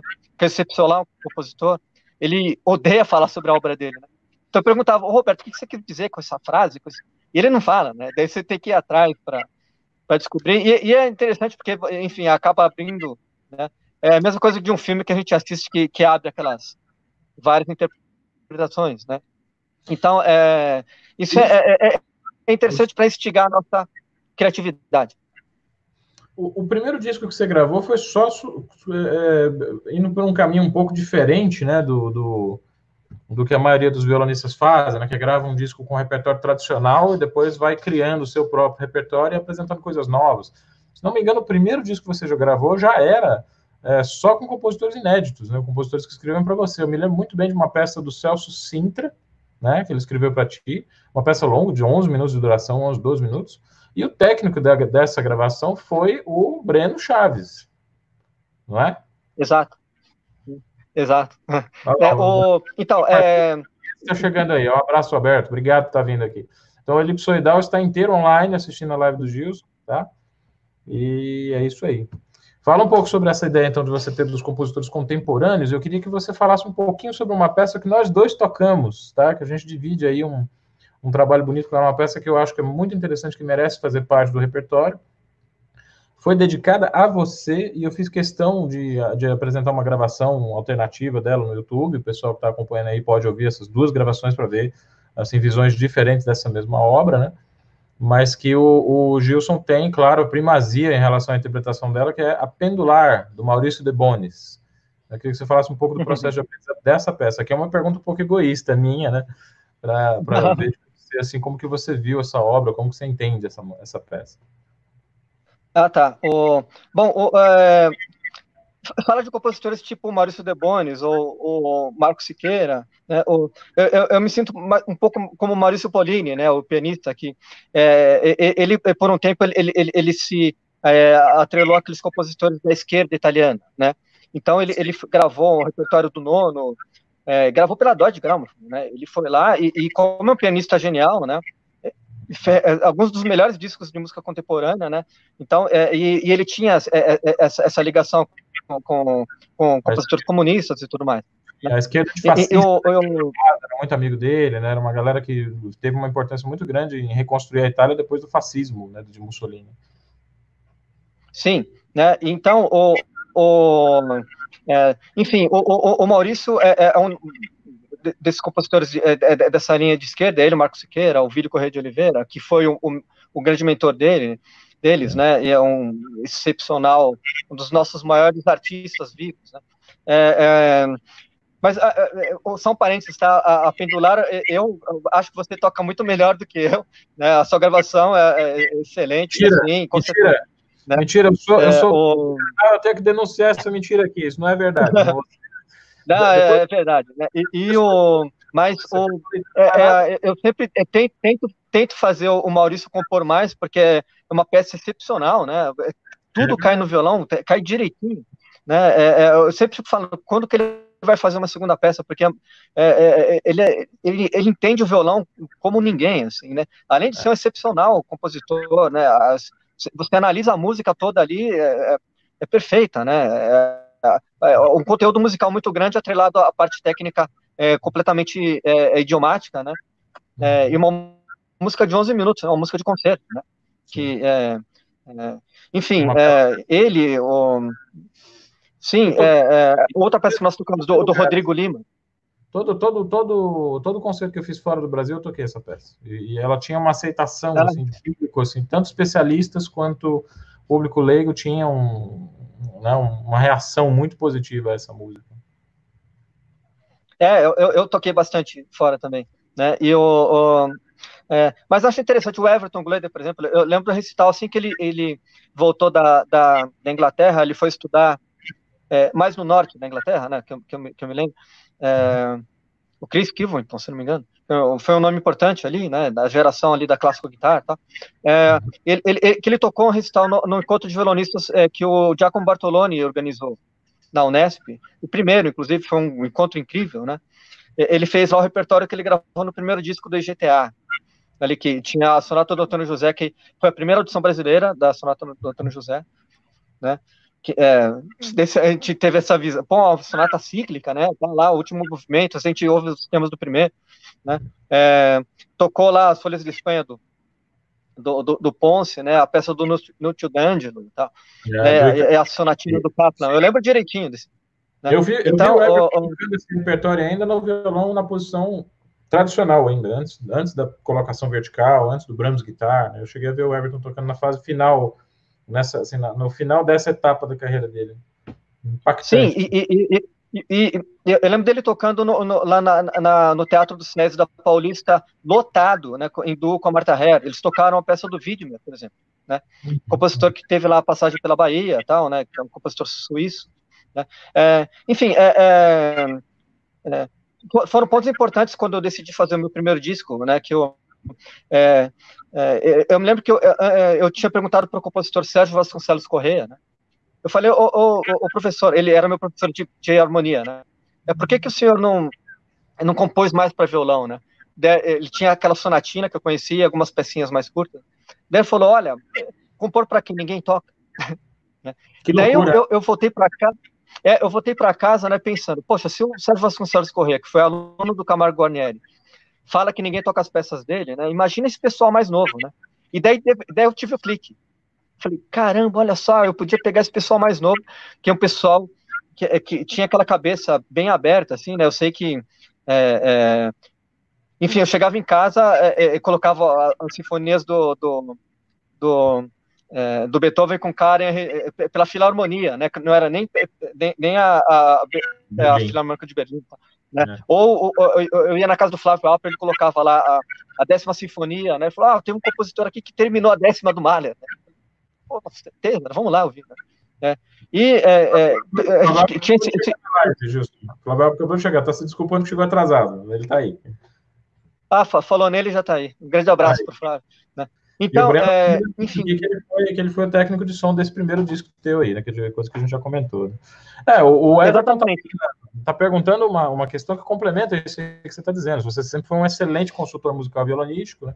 Que obras do século XX você recomenda? Você teria uma lista, sei lá, provisória que fosse, mas alguns compositores atuais, que deve ser o pessoal que tem a nossa idade, sei lá, né, para mais jovens, e que estão compondo, que estão realizando trabalhos que vale a pena a gente ficar de olho neles, né? Tá, o, bom, tem, tem umas, uma série de, de, de, compositores bem interessantes fazendo coisas bastante idiomáticas, com linguagens de tudo quanto é gosto musical. Para o meu gosto musical, falando especificamente, né, eu, eu, gosto muito do Marco Siqueira e do Roberto Vitório, né, é, é, é, que são compositores que, que, entendem muito bem o instrumento e, e tem peças para violão solo, violão, música de câmara e concertos para violão. Né? Mas, assim, estou falando só dois de uma série de vários outros, o Márcio de Bonis, por exemplo. Né? É, em termos... Alexandre Faria, deixa eu fazer um ping-pong aqui. O que você, já, você acha desses caras? O Alexandre Faria, você tocou alguma coisa dele? Tem. O, o, eu, eu, cheguei a ler a, a entoada é, antes dela ganhar o prêmio lá do, do concurso lá da Espanha. Né? Ah. É uma peça muito boa, muito difícil, né? Que é, merece, merecia estar no, no, no, repertório, eu acho. É uma peça que, é, é enfim, fa falta é, é, mais pessoas tocando realmente, né? É, é, um compositor, é um compositor que, que é, grande compositor. A gente conversava muito questões musicais, né? uma delas, por exemplo, eu lembro quando ele estava em Londres estudando, ele estudava no, no, na Universidade de Londres, né? Ele, ele inclusive chegou a ter é, é, é, algumas é, aulas com o Bert Wilson fez, fez um, um, é, uma, uma, palestra e o jovem Jonathan Litwood, né? É, o Jonathan tinha 24 anos na época e, e, e foi dar uma palestra lá de composição. Né? Uhum. Ele falou sobre o Filho Jour Parré do, do Ohan, uhum. né? Do né? Então, o, o, eu lembro que o, que o Alexandre de Faria ele ficou é, é, alguns dias sem, literalmente sem se alimentar, para guardar dinheiro para comprar um livro do Pierre Boulez de, de, composição. Isso eu lembro bem. Isso, né? Você vê, né? Ele literalmente passou fome para poder comprar um livro. Alô, Alô, estudantes da contemporaneidade, que vocês têm todo acesso na palma da mão, não leem porra nenhuma, né? não fazem nenhum esforço para se dedicar a uma obra. Acho que, acho que esse manancial de material disponível faz as pessoas ficarem muito desatentas, né, realmente. É, mas, ó, é, é, é continuando a, a, pergunta do Everton, né? É, é, eu acho que os compositores, os grandes compositores sinfônicos, camerísticos atuais, a gente tem que ficar de olho neles, porque em geral, a parte do conteúdo musical sempre vai ser interessante. Né? Tá. E ideia seria mais a questão técnica que, em geral, eles mostram para algum violonista. Né? Então, se a gente Mas... pegar mesmo desde Magnus Anderson, né? com, com o, o, o, Mano a Mano, né? ou até aquela série de compositores é, da Finlândia, né? ali, ali do, é, do, do, norte europeu tem, tem, tem, compositores interessantes ali, né? É, seria interessante ficar ligado em, em, o nome de alguns violonistas, o Petri Kumela, por exemplo. O Petri ele está gravando uma série de compositores é, é, da Escandinávia, por exemplo, ali da, do, que são, são interessantes, né? A obra a Mano a Mano, por exemplo, do Magnus Anderson, é, já já está entrando um pouco mais no no repertório. Mas mesmo assim, acho que é, tem, tem muitas peças já escritas anteriormente que que é, todo violonista podia dar uma olhada ali, né? Eh, isso vai desde a Changes do Elliot Carter, passando pela, pela sequência do Berio, né? O, é, indo até antes mesmo, né? O, é, as peças do Monpou. O Monpou foi um excelente compositor de piano, né? Excelente compositor coral. O Antônio José foi um excelente compositor coral, por exemplo. Né? Então, é, é e é, fazendo parênteses aqui, teve um, um um violonista brasileiro que fez um mestrado lá, uma pós-graduação na Alemanha. Né? Ele fez uma lista não oficial é, de quais seriam as principais peças do século XX. Daí ele mandou para uma série de, de, violonistas, né? É, é, eu fui uma dessas pessoas que ele mandou. Daí tinha lá na lista, tinha o, o, o David Russell, o, o Paul Galbraith estava na lista, o Jonathan Lister estava na lista, o, o é, enfim, uma, o, o, o Barroeco estava na lista, uma série, né? E é, é, dentro das, dessa listagem, é, todas as composições, com exceção do Brauer, dos compositores não eram violonistas. Né? Em primeiro lugar ficou o Noturnal do Britain, em segundo o Almenarre do Manuel de Falha, e terceiro os Doze Estudos do Vila Lobos, etc. Daí tinha lá na lista a, a, as Bagatelas do Alto, a Sonata do Ginastera, né, é, etc. Então, é, é enfim, ao mesmo é, eu achei curiosa essa lista, porque ao mesmo tempo que, que é, é, a, a, gente vê que, que, são, não são compositores violonistas, né, mas compo grandes compositores que sabem realmente escrever com conteúdo musical muito grande, que se aproveitaram no, do instrumento para fazer, em geral, peças mais longas, né, com exceção da Homenagem, né, que é uma, uma é, obra-prima de, de três, três minutos e meio. Né, Fantástico. O meu amigo e parceiro do trio Elipsoidal, Alberto Guedes, quer, é, pede para que você comente um pouco sobre o que, que você conhece de repertório para trio de violões, né? Lembrando que você foi é, integrante do trio GTR, né, com o Ricardo Marui e a Terezinha Prada. O Ricardo Marui hoje é o técnico de som da Guitar Coop, né, que está produzindo alguns dos trabalhos mais impressionantes, assim, técnicos de gravação da Guitar Coop. E, o, e a Terezinha Prada é professora do, da Universidade Federal do Mato Grosso, né? Isso. É, o Valdir está comentando aqui que ele chegou a ver esse teu trio com o Ricardo Maru e a Terezinha. Logo depois teve o Marcelo Fernandes se apresentando. Né? Quer dizer que era, vocês estavam em boa uhum. companhia. Mas você tem alguma lembrança, assim, alguma pesquisa assim, do repertório para trio de violões? Pode Sim, falar também. Então, uh... também, não só trio, né, mas duos, quartetos, sei lá. Então, o, o trio, né, é, é, é, que é, eu, a Terezinha e o Ricardo, nós nos reunimos para conversar sobre o violão intercâmbio, né? O violão intercâmbio que foi, é, é enfim, uma revista pré-internet, né? Ali que é, o intuito era fazer o que a internet faz hoje, que era juntar as pessoas num, num só local tal, né? Então, como a gente se, se, reunia constantemente, a gente falou, bom, vamos fazer um trio, né? A, a, foi a ideia da Terezinha fazer Daí, enfim, nós começamos a, a, a treinar, e daí a, a, ideia de gravação foi do Ricardo Marui. O Ricardo sempre, ele já tinha gravado um, um CD com um violinista, né? É, Rocha, violino e violão pela gravadora Paulus. Né? O Anderson Rocha é ele já tinha... conterrâneo, super amigo da minha família, adorava esse cara. Se não me engano, ele está dando aula em alguma federal do Mato Grosso também. Eu acho que sim, né? É. Então, o, é, e daí, então, o, o, o, Ricardo fez esse link, né? E daí, a, a é, então, a Terezinha teve a ideia de montar o trio, o Ricardo teve a ideia de gravar o trio, e é, o, o, repertório, eu lembro que foi ideia minha. Eu falei, bom, vamos fazer um repertório de, de música brasileira, né? Daí ficou naquela coisa, a gente não vai ter um repertório, não existe. Eu falei, bom, vamos tentar, né? A gente achou repertório para gravar mais de um CD. Até. Né? Isso que é interessante, instigou a pesquisa, né? Então a gente foi atrás, né? E a gente pediu peças para alguns compositores, né? Daí o, o, compositor lá de Ourinhos, Marcelo Melo, que tinha feito pós-graduação na Unicamp, ele fez uma peça para a gente, né? O Giacomo Bartoloni fez depois a italiana, que depois teve versões para outras é, outras formações, né? Por exemplo, o Paulo de Tarso Salles fez uma peça para a gente, né? É, enfim, é, é eu acho que o grande é, mérito ali é, foi a gente ter ajudado a aumentar o repertório para três violões, né? É, a gente teve um, um, um foi um, é, aquele have a good time, né? Junto tocando, tocando ali, fazendo música, música de câmera, né? Mas daí chegou uma hora que eu fui para é, para Paraíba, a Terezinha foi para o Mato Grosso, o violão intercâmbio também com a internet já não tinha muito porquê de, de existir e acabou, né? É, na verdade, o, o, nunca existiu o, é, é, uma declaração oficial de que acabou, né? Mas assim como virou intercâmbio, né? Mas enfim, é, a gente, a nossa última apresentação foi no Vital Medeiros, inclusive no seminário, né? É, na primeira parte, sendo que na segunda tocou o violão Câmara Trio, que na época era o Henrique Pinto e os dois integrantes do Brasil Guitar Duo, que hoje em dia estão no Brasil Guitar, Guitar Duo. Né? Então a ideia foi mais ou menos essa né, do, do, do violão, câmara trio, do trio, de, trio GTR que virou trio de violão, de violões de São Paulo, né, e é uma formação que eu acho que dá, dá para desenvolver bastante ainda, né, e, enfim, vocês estão fazendo um trabalho muito bom, né, espero, dou toda, é, desejo sucesso para vocês aí, que, que realmente continuem seguindo essa, essa trilha, que a, a, essa formação ainda tem bastante é, a, a se desenvolver, se mostrar, aqui no Brasil especialmente. É, uma das peças que nós estamos tocando no nosso repertório do Elipsoidal, vocês gravaram, né? A Crônica Breve, do Luiz Carlos Barbieri.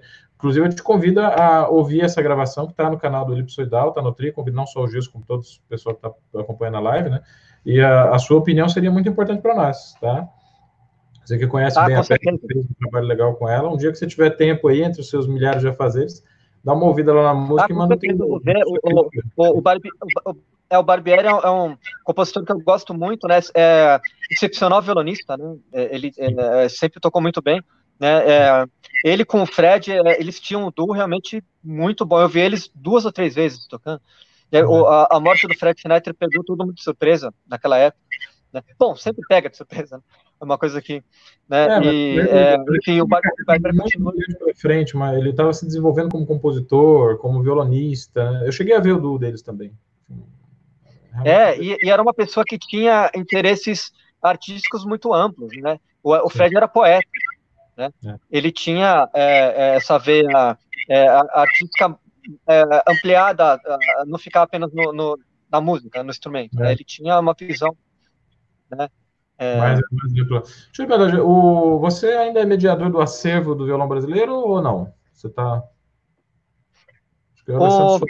É, eu, eu, tô sempre, eu tô sempre em contato com, com o Alessandro, né, que, que é, é, é a pessoa que coordena, né, é, quando ele tem alguma dúvida, ele, ele pergunta para mim, né, ele sempre fala que, é, que os, as, os articulistas têm tipo um blog ali, né, eu estou sempre pra, de entregar para ele alguma matéria, alguma coisa, a culpa é minha, né, eu que não é, estou entregando, mas eu tô, eu tô dentro da equipe, sim, da, do, do acervo, eu, fico muito feliz, né, porque eu, é, as coisas que tiveram, é, praticamente dos anos 90 para cá, algumas das coisas é, importantes, acho que para o desenvolvimento do violão, é, de uma maneira ou outra eu acabei estando, tá, é, estando um pouco no meio, né, o violão intercâmbio, alguns con concursos musicais que, que, que, eu criei, né, o, o, o, o Seminário Vital Medeiros, o Festival de Música de Ourinhos também, e agora o acervo é, de tal do violão brasileiro, a revista Violão Pro, que eu fiquei durante é, um, um, tempo também escrevendo artigos, esse tipo de coisa. Assim. São coisas que acho que para minha carreira é, é, é, eu me orgulho de ter participado ali, né? É isso aí. Gilson, duas horas e três minutos de live, muito mais do que eu tinha imaginado inicialmente, tá? você realmente, assim, esse, esse levantamento que a gente faz da sua carreira é, dá para nós, assim, a dimensão de realmente um trabalhador da cultura, tá? É um, você é uma pessoa que realmente conseguiu estabelecer um patamar de produtividade que foi dificilmente alcançado por qualquer violonista da nossa geração, e veio muito dessa organização, dessa disciplina, e dessa vontade de realizar, né? vontade de ter o instrumento ali como o centro das suas preocupações principais. Foi por sua causa que eu conheci um dos, um dos, grandes amigos que eu tenho até hoje, assim, e um dos meus violonistas favoritos, que é o Johann Fostier. Né? Eu falo que eu tenho dois violonistas favoritos na vida, o Johann Fostier e o Jonathan Leetwood, os dois completamente diferentes um do outro, né? mas acho que assim eles condensam tudo que eu penso em relação ao violão, à música, e graças a você eu conheço o Fustier, porque eu fui convidado a participar do concurso Vital Medeiros em 2011, que a gente compartilhou a banca, né? Então, quer dizer, você tem essa, essa capacidade de catalisar pessoas. Né? Muitos violonistas é, que, eu, que eu cheguei a conhecer do estrangeiro, eu conheci por seu intermédio, né? Que eu, eu, eu, eu, morava numa casa que tinha um quarto sobrando, agora, agora o quarto não sobra mais, né? mas o quarto, quando o quarto estava sobrando, o Gerson ligava para mim e falava assim: ó, tá vindo um violonista X aí, não sei da onde, vai fazer uma série de concertos aqui, você não pode hospedar ele por um momento, né? Que ele passa por São Paulo e tal. Conheci muita gente boa assim, por seu intermédio. Francisco Gil, violonista mexicano, né? devo a amizade dele a essa intermediação que você fez. É, pessoas assim incríveis que a gente conheceu. Robert Trent, também dos Estados Unidos, que veio para cá com um quarteto de estudantes de violão dele. Né? Então, é, eu queria deixar registrado aqui a profunda admiração que eu tenho por você, pelo seu trabalho e não só pela sua pessoa, né? Que claro a gente poderia falar horas aqui sobre a sua generosidade, sua solicitude, a sua capacidade de empatia, a visão que você tem sobre a função social do violão e como que você pode colaborar, contribuir com a sociedade através do seu trabalho com o violão. Mas para além dessas questões, né, que são do nosso relacionamento pessoal, é, a sua atuação pública no instrumento, tá?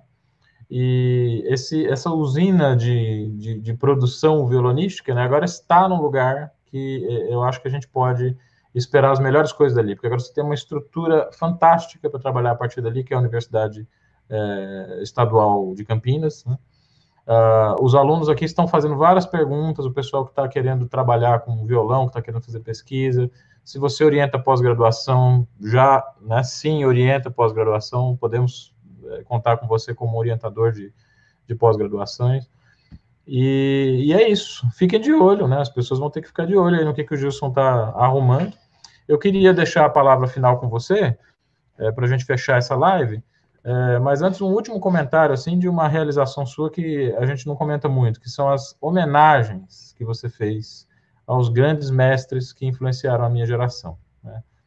É, primeiro de tudo, o Gilson participou da, do, da organização do Festival de Violão USP, Unesp Unicamp. Enquanto eu trabalhei como professor substituto na Unesp, uma das coisas que me deu mais alegria de fazer foi esse festival conjunto, né, com alunos da USP, da Unesp e da Unicamp, que mostraram para o público um pouco da produção dos, do violão das universidades estaduais paulistas. O primeiro desse, desse encontro, né, USP Unesp Unicamp, foi uma homenagem a Maiara Amaral, que foi uma violonista extremamente promissora que foi assassinada, uma vítima do feminicídio, né, vítima de uma, de uma etapa a mais de risco que as mulheres correm, quer dizer, essa coisa, todo mundo corre o risco de morrer assassinado, né, mas as mulheres, os homossexuais, os negros têm esse risco a mais pela condição que, que eles têm na sociedade, e você, Gilson, foi um cara que teve sensibilidade para perceber isso, e entendeu que o, a, a, morte da Maiara tinha que reverberar em, em uma luta, né, em um, uma espécie de, um, de, um, de uma declaração, assim, e de uma memória, da manutenção da memória dela, do trabalho acadêmico dela, do, do que ela pretendia fazer com o instrumento. Então, esse foi um dos grandes momentos, assim, da minha vida colaborativa com colegas, e você fez parte disso.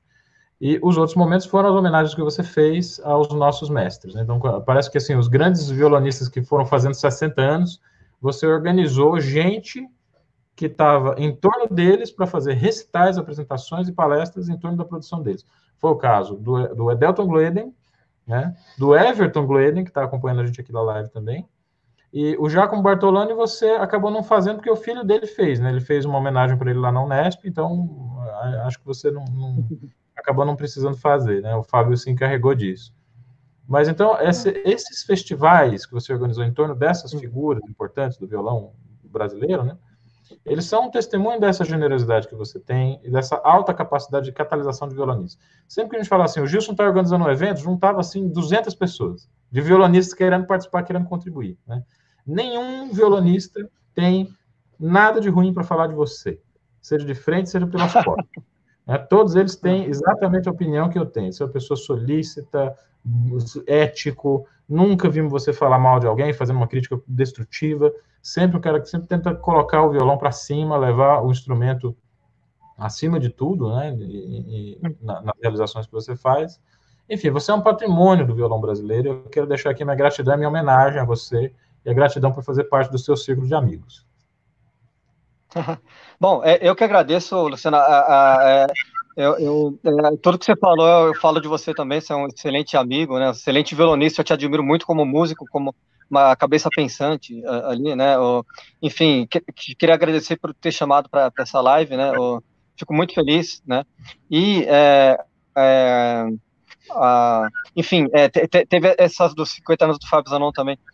Então, o, é, é, essa questão dos 60 anos eu acho interessante, porque o, é, eu acho que uma idade ali que, que enfim, a gente ainda está com um físico que a gente consiga estar tá num, numa, numa boa época, né? E com uma, uma mentalidade musical, artística bem madura, né? E se a gente pensar bem, não existe nenhum vídeo do Segovia com menos de 60 anos, por exemplo. Né? O vídeo mais antigo dele ele tinha 61, que é os vídeos de 1954. Né?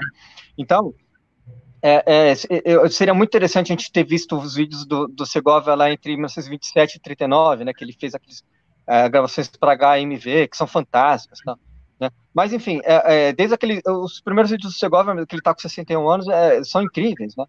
Então, o, o e também, mas a ideia principal, além de, de, de, acho que essas pessoas merecem é, é, é para mostrar que o violão brasileiro tem uma história, né? Que a gente tem que dar esses créditos, né? E o Everton Gleden, o Edelton Gleden, né? A, é, essa geração do Henrique Pinto, a geração do Sávio, antes, esse pessoal todo, eles, eles, é, a gente precisa mostrar que eles foram importantes, né? E, e eu acho que eu acredito que uma, uma homenagem dessa é, foi bom para juntar as pessoas ali, né?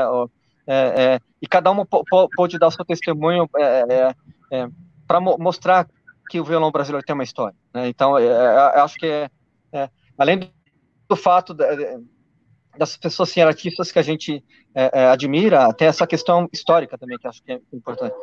Né? Então, enfim, essa questão da, das homenagens foi, foi, foi, mais ou menos isso, assim, né? E, e, e enfim, de, de, resto, agradeço todas as perguntas, agradeço aos, aos, colegas que estiveram assistindo ali, né? As perguntas, se eu puder responder depois, eu, eu mando por e-mail né, ou que seja ah, com o maior prazer, né, ou, é, enfim, é, é, se, se, tem alguma coisa que eu gostaria de deixar mais é que existem vários caminhos que cada um pode seguir, né, é, seria muito interessante que a pessoa se conhecesse bem, né, aquela, a, a velha frase, né, reconheça-te a ti mesmo, né, que conhecerás ao mundo, tá?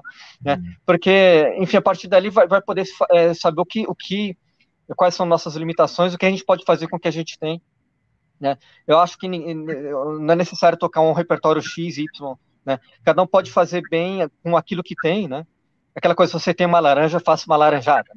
Ou seja, você, o, o, o, que você tiver na mão, você consegue fazer, desde que você tenha um, um, uma estética, né? Uma, uma, é, uma, coisa artística muito clara na sua cabeça, né? Então, é, enfim, acho que isso é, é, é, é interessante para é, a gente poder enfim, é, é, continuar fazendo com que a música, a arte, é, o violão é, continuem é, progredindo.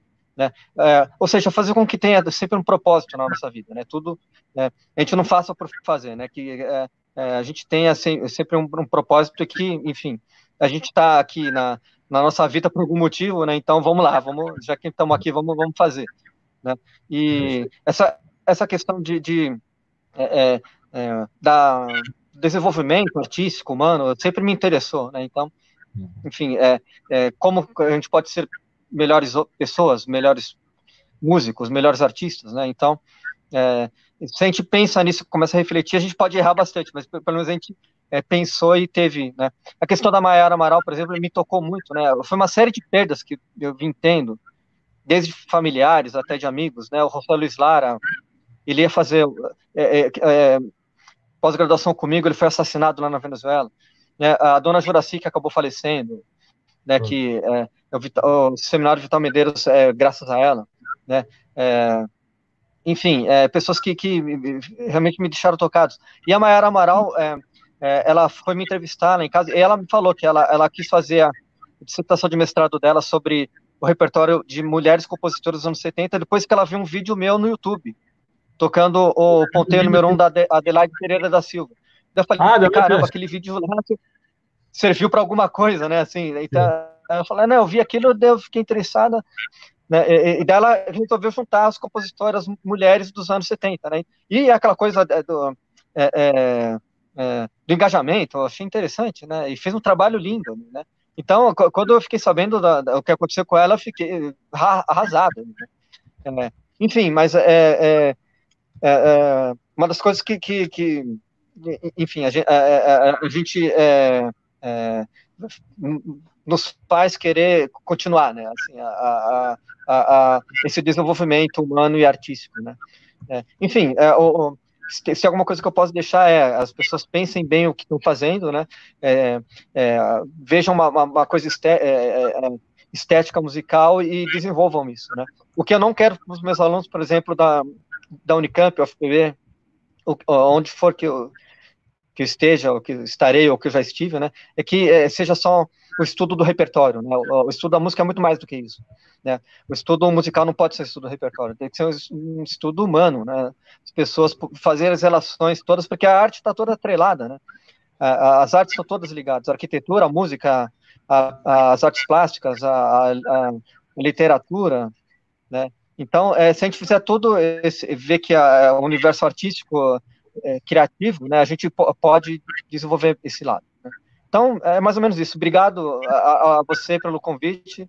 Né, a, agradecimento a todos que assistiram né, esse tempo todo. Né, e um grande abraço aos meus amigos, ao João Carlos, Vitor, ao, ao, Everton Gisela, ao, ao Fábio Bartoloni, Naum, todo mundo que está aí, que enfim, não dá para citar todos aqui. Né, mas fico muito contente de, de ter participado disso. Obrigado, Luciano. Eu que te agradeço, isso. Muito obrigado, meu irmão.